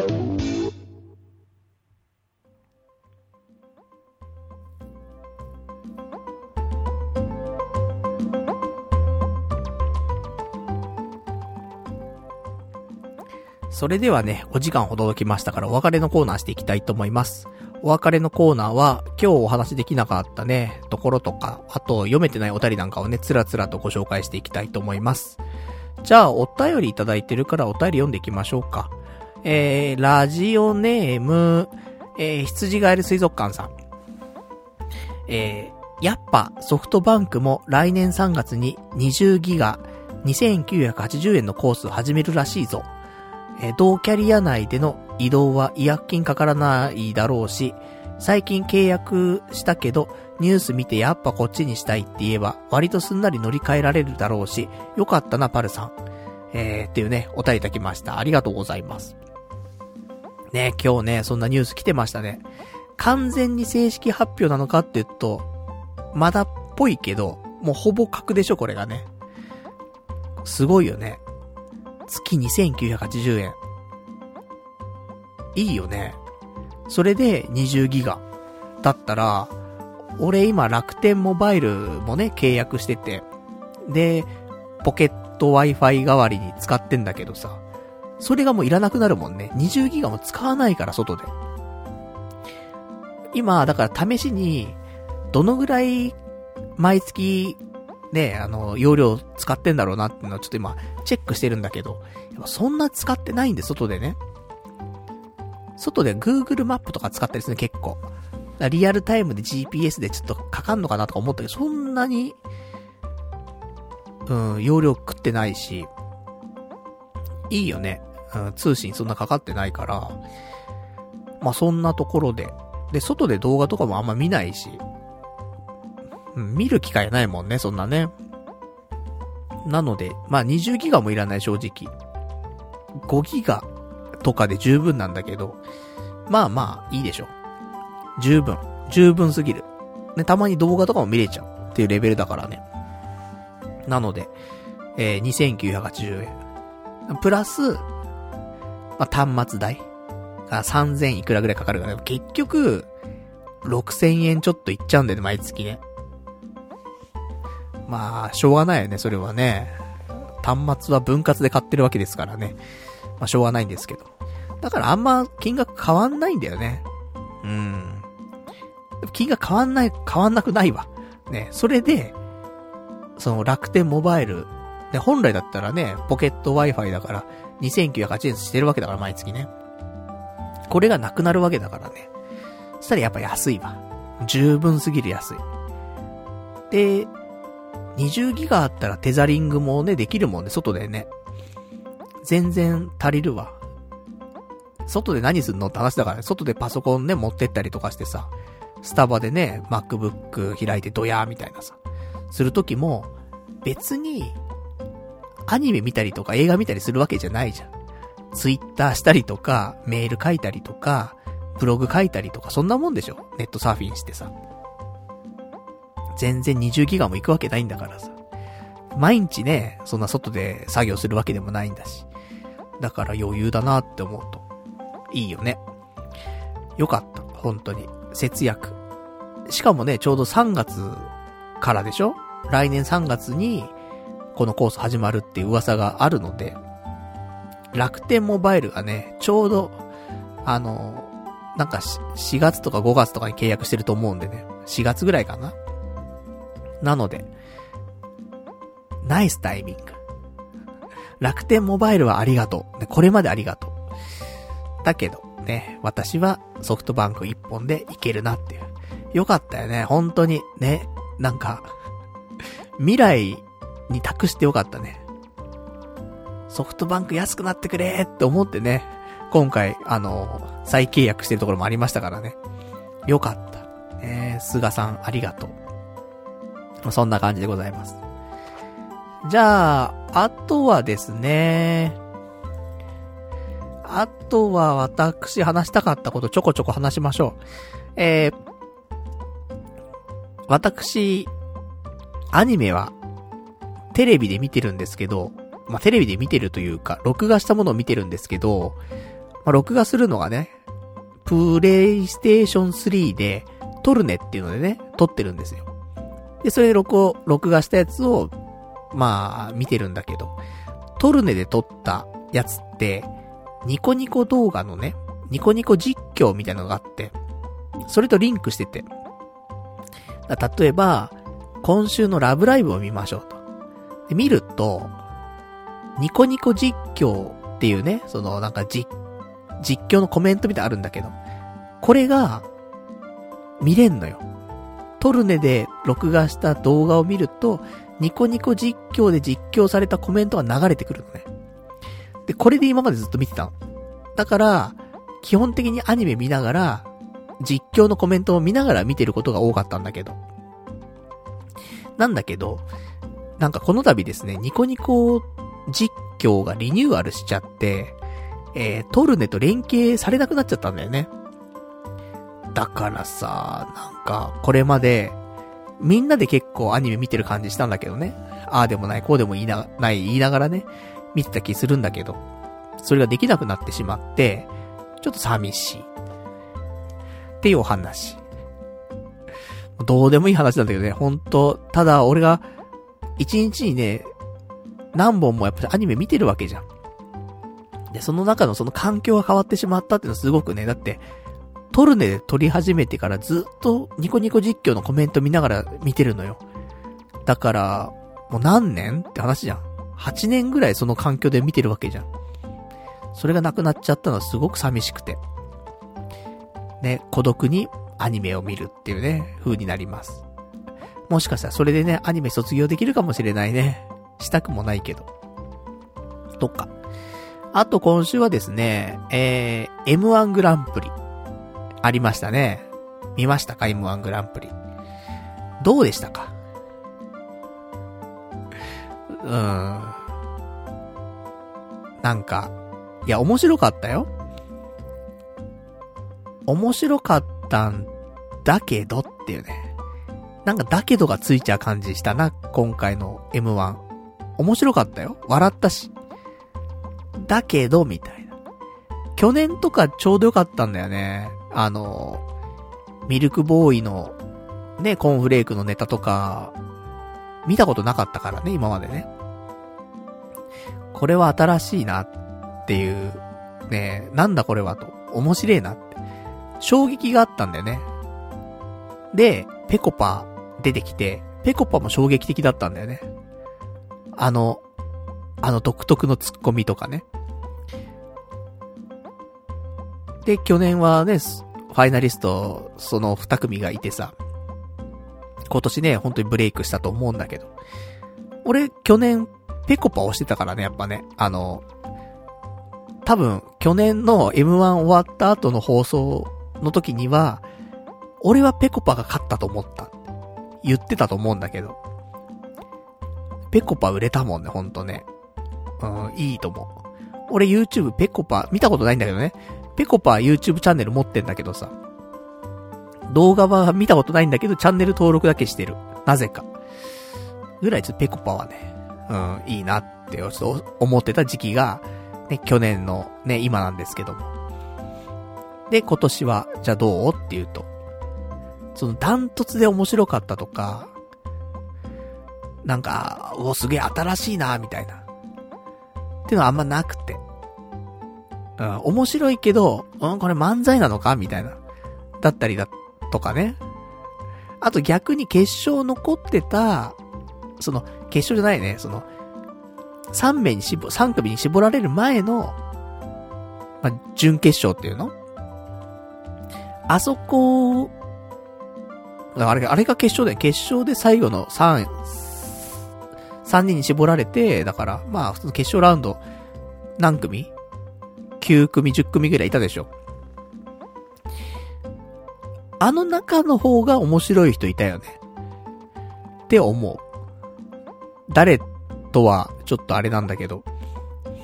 うん。意外と、なんか、ゴッドタウンとかさ、見てるとたまに出てくる芸人とかもいるじゃない？で、この人たちの漫才見たことなかったななんて思ってさ、見てるとさ、あれ意外と面白い漫才するんだなとかね、それもあったりとか。まあそういう意味ではね、良かったなと思って。まあ、何、何にせよ、ね、M1、唯一見てる俺賞レースかな、毎年ね。楽しみにしてるから。M1 もね、面白くて。良かったんじゃないでしょうか。ね。うん、ただ、どうかな。ヒットする、その、なんていうの？来年？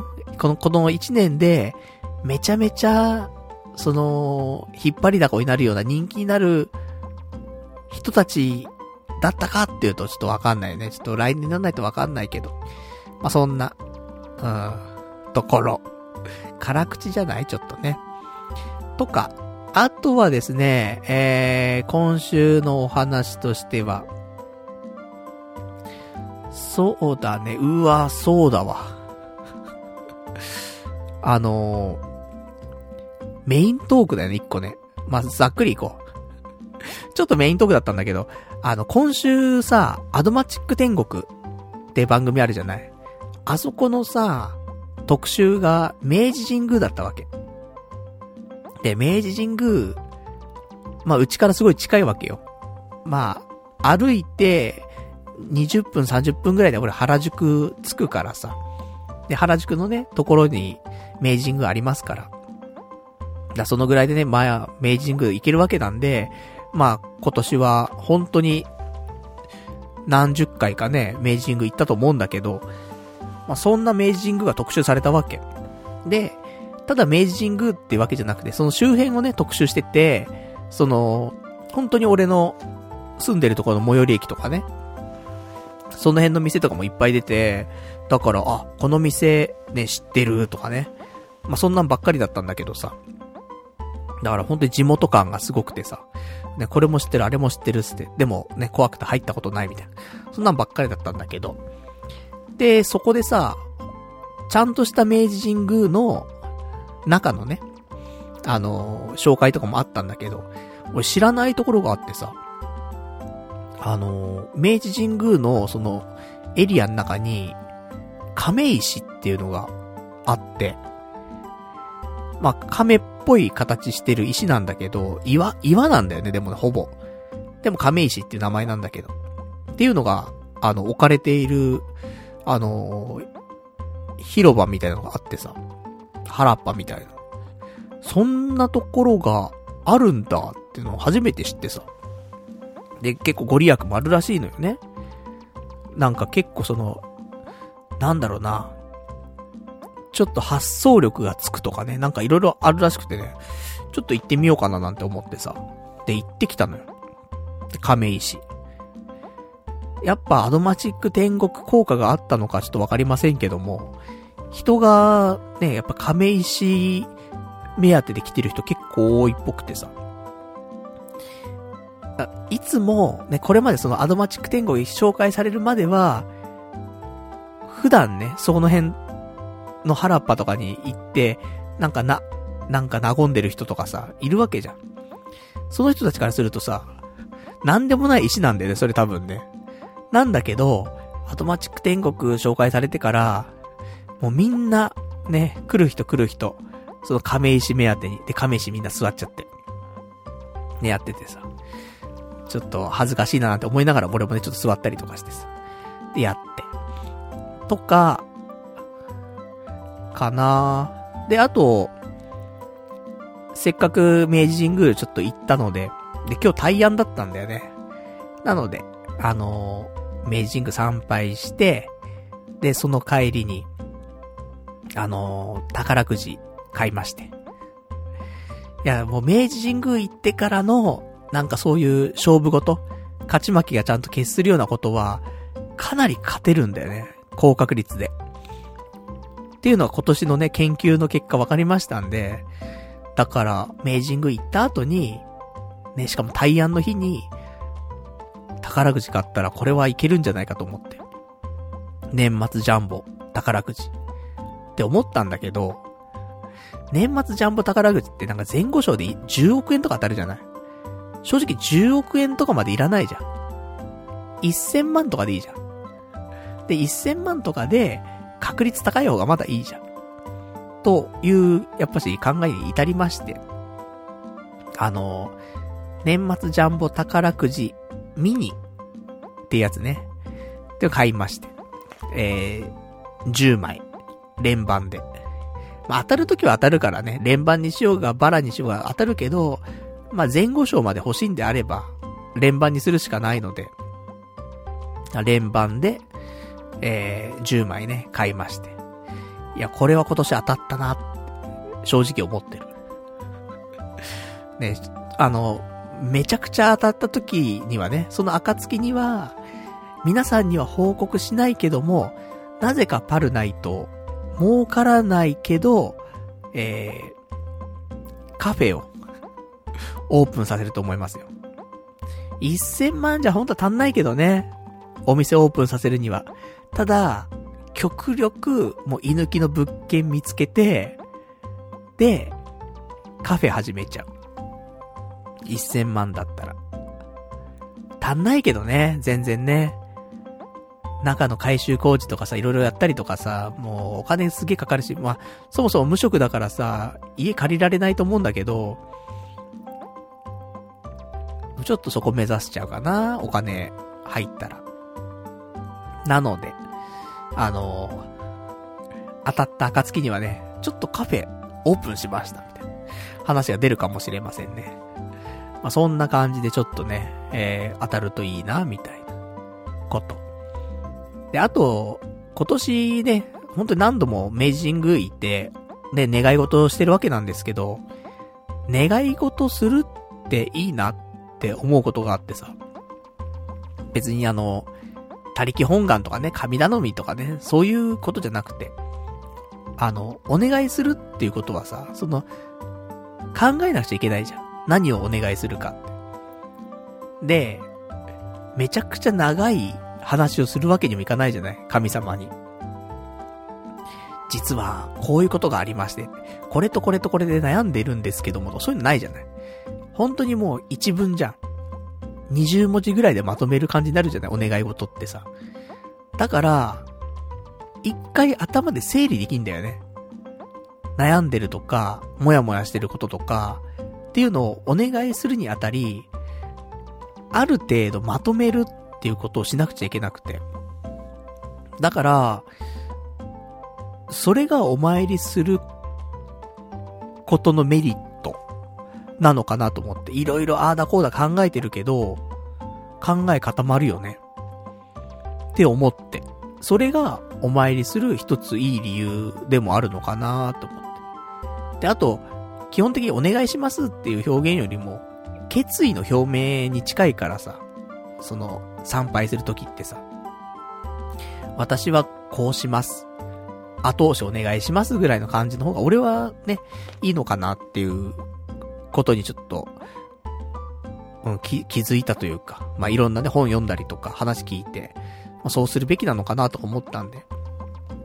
だから、参拝するときには、いろんな考えとかもやもやしてるとか悩んでるとかいろんなのあるけど、それをね、一つに一回まとめて、願い事にしますとで、願い事にするんだけど、それを、その、意思決定というかね、意思表示をする。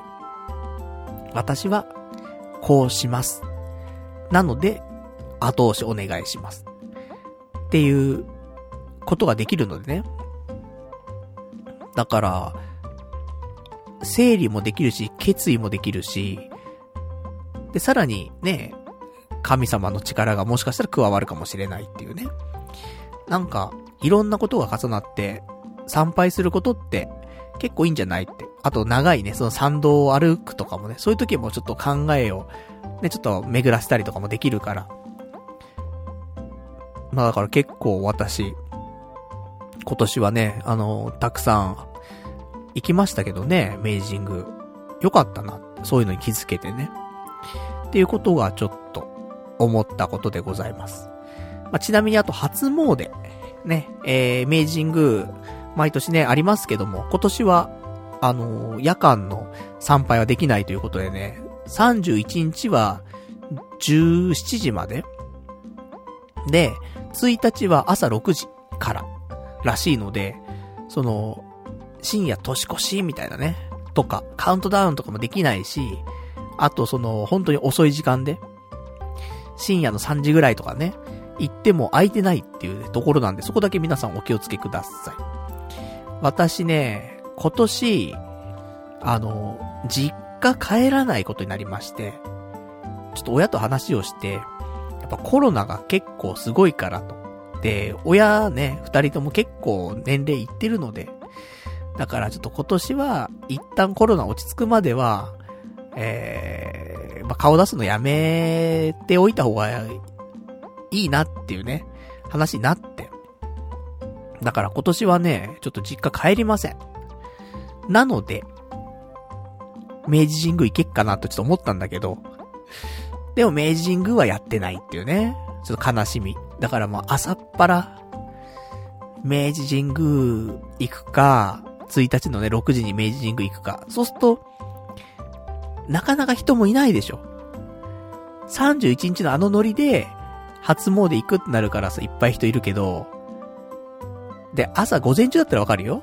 9時とか10時だったらわかるけど、朝6時ってさ、電車始発で明治神宮行く？なかなか行かんでしょ。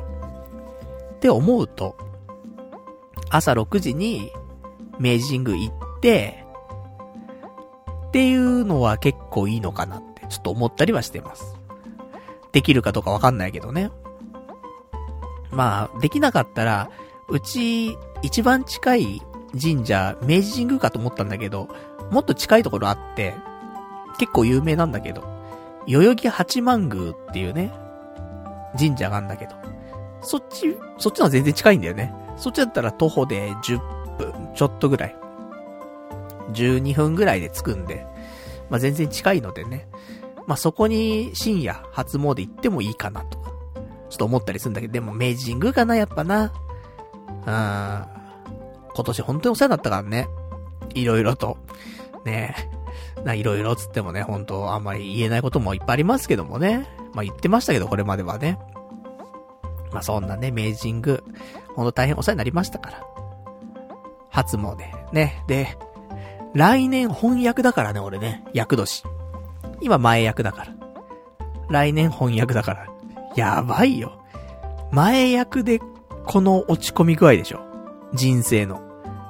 今までで一番の谷でしょ。これ超えてくるんでしょ翻訳って。やめてくれよってね。まあ、去年は結局ね、だって去年って今年はさ、年の始まりは正社員だったわけだからね。不動産屋さんでさ。それがですよ。今年の始まりは、フリーターだからね。無職じゃないだけマシだけど、一応アルバイト、ね、する人っていう感じですから。どうなんだろうね、ほんとね。40歳フリーターってね。参ったね、本当にね。まあ、そんな感じで、ね、ちょっともう年末、迫っておりますけどもね。まあ、頑張ってやっていきましょうということです。じゃあ、今日ね、えー、まあ、お時間ほどときましたんで、ね、この辺でお別れにしたいと思うんですけども、えー、来週はですね、12月の28日の月曜日、またね、22時ぐらいからね、やっていきたいと思いますんで、よかったら聞いてやってくださいなというところでございます。もうほんと年末最後の放送だね。28日。恐ろしい。1年が終わってしまいます。早い。ほんとね、1年が早すぎるんだよね。そして無職になってからの半年が早すぎるんだよね。尋常じゃないこのスピード。震えてます、正直ね。なんとか来年は頑張りたい。今年もね、頑張ってはいたんですけどね、いろいろね。前半はね、仕事頑張ったし、後半は自分探し頑張ったし。だいたい自分探ししてんだよな、人生の半分な。もったいね。でも幸せとは何だとかね、あの、答えも出たしさ。もう覚えちゃいませんけどもね。答えが出たっていうことだけ覚えてます。まあ、他者貢献というかね。うん。それもアドラー言った話じゃねえかって話なんだけど。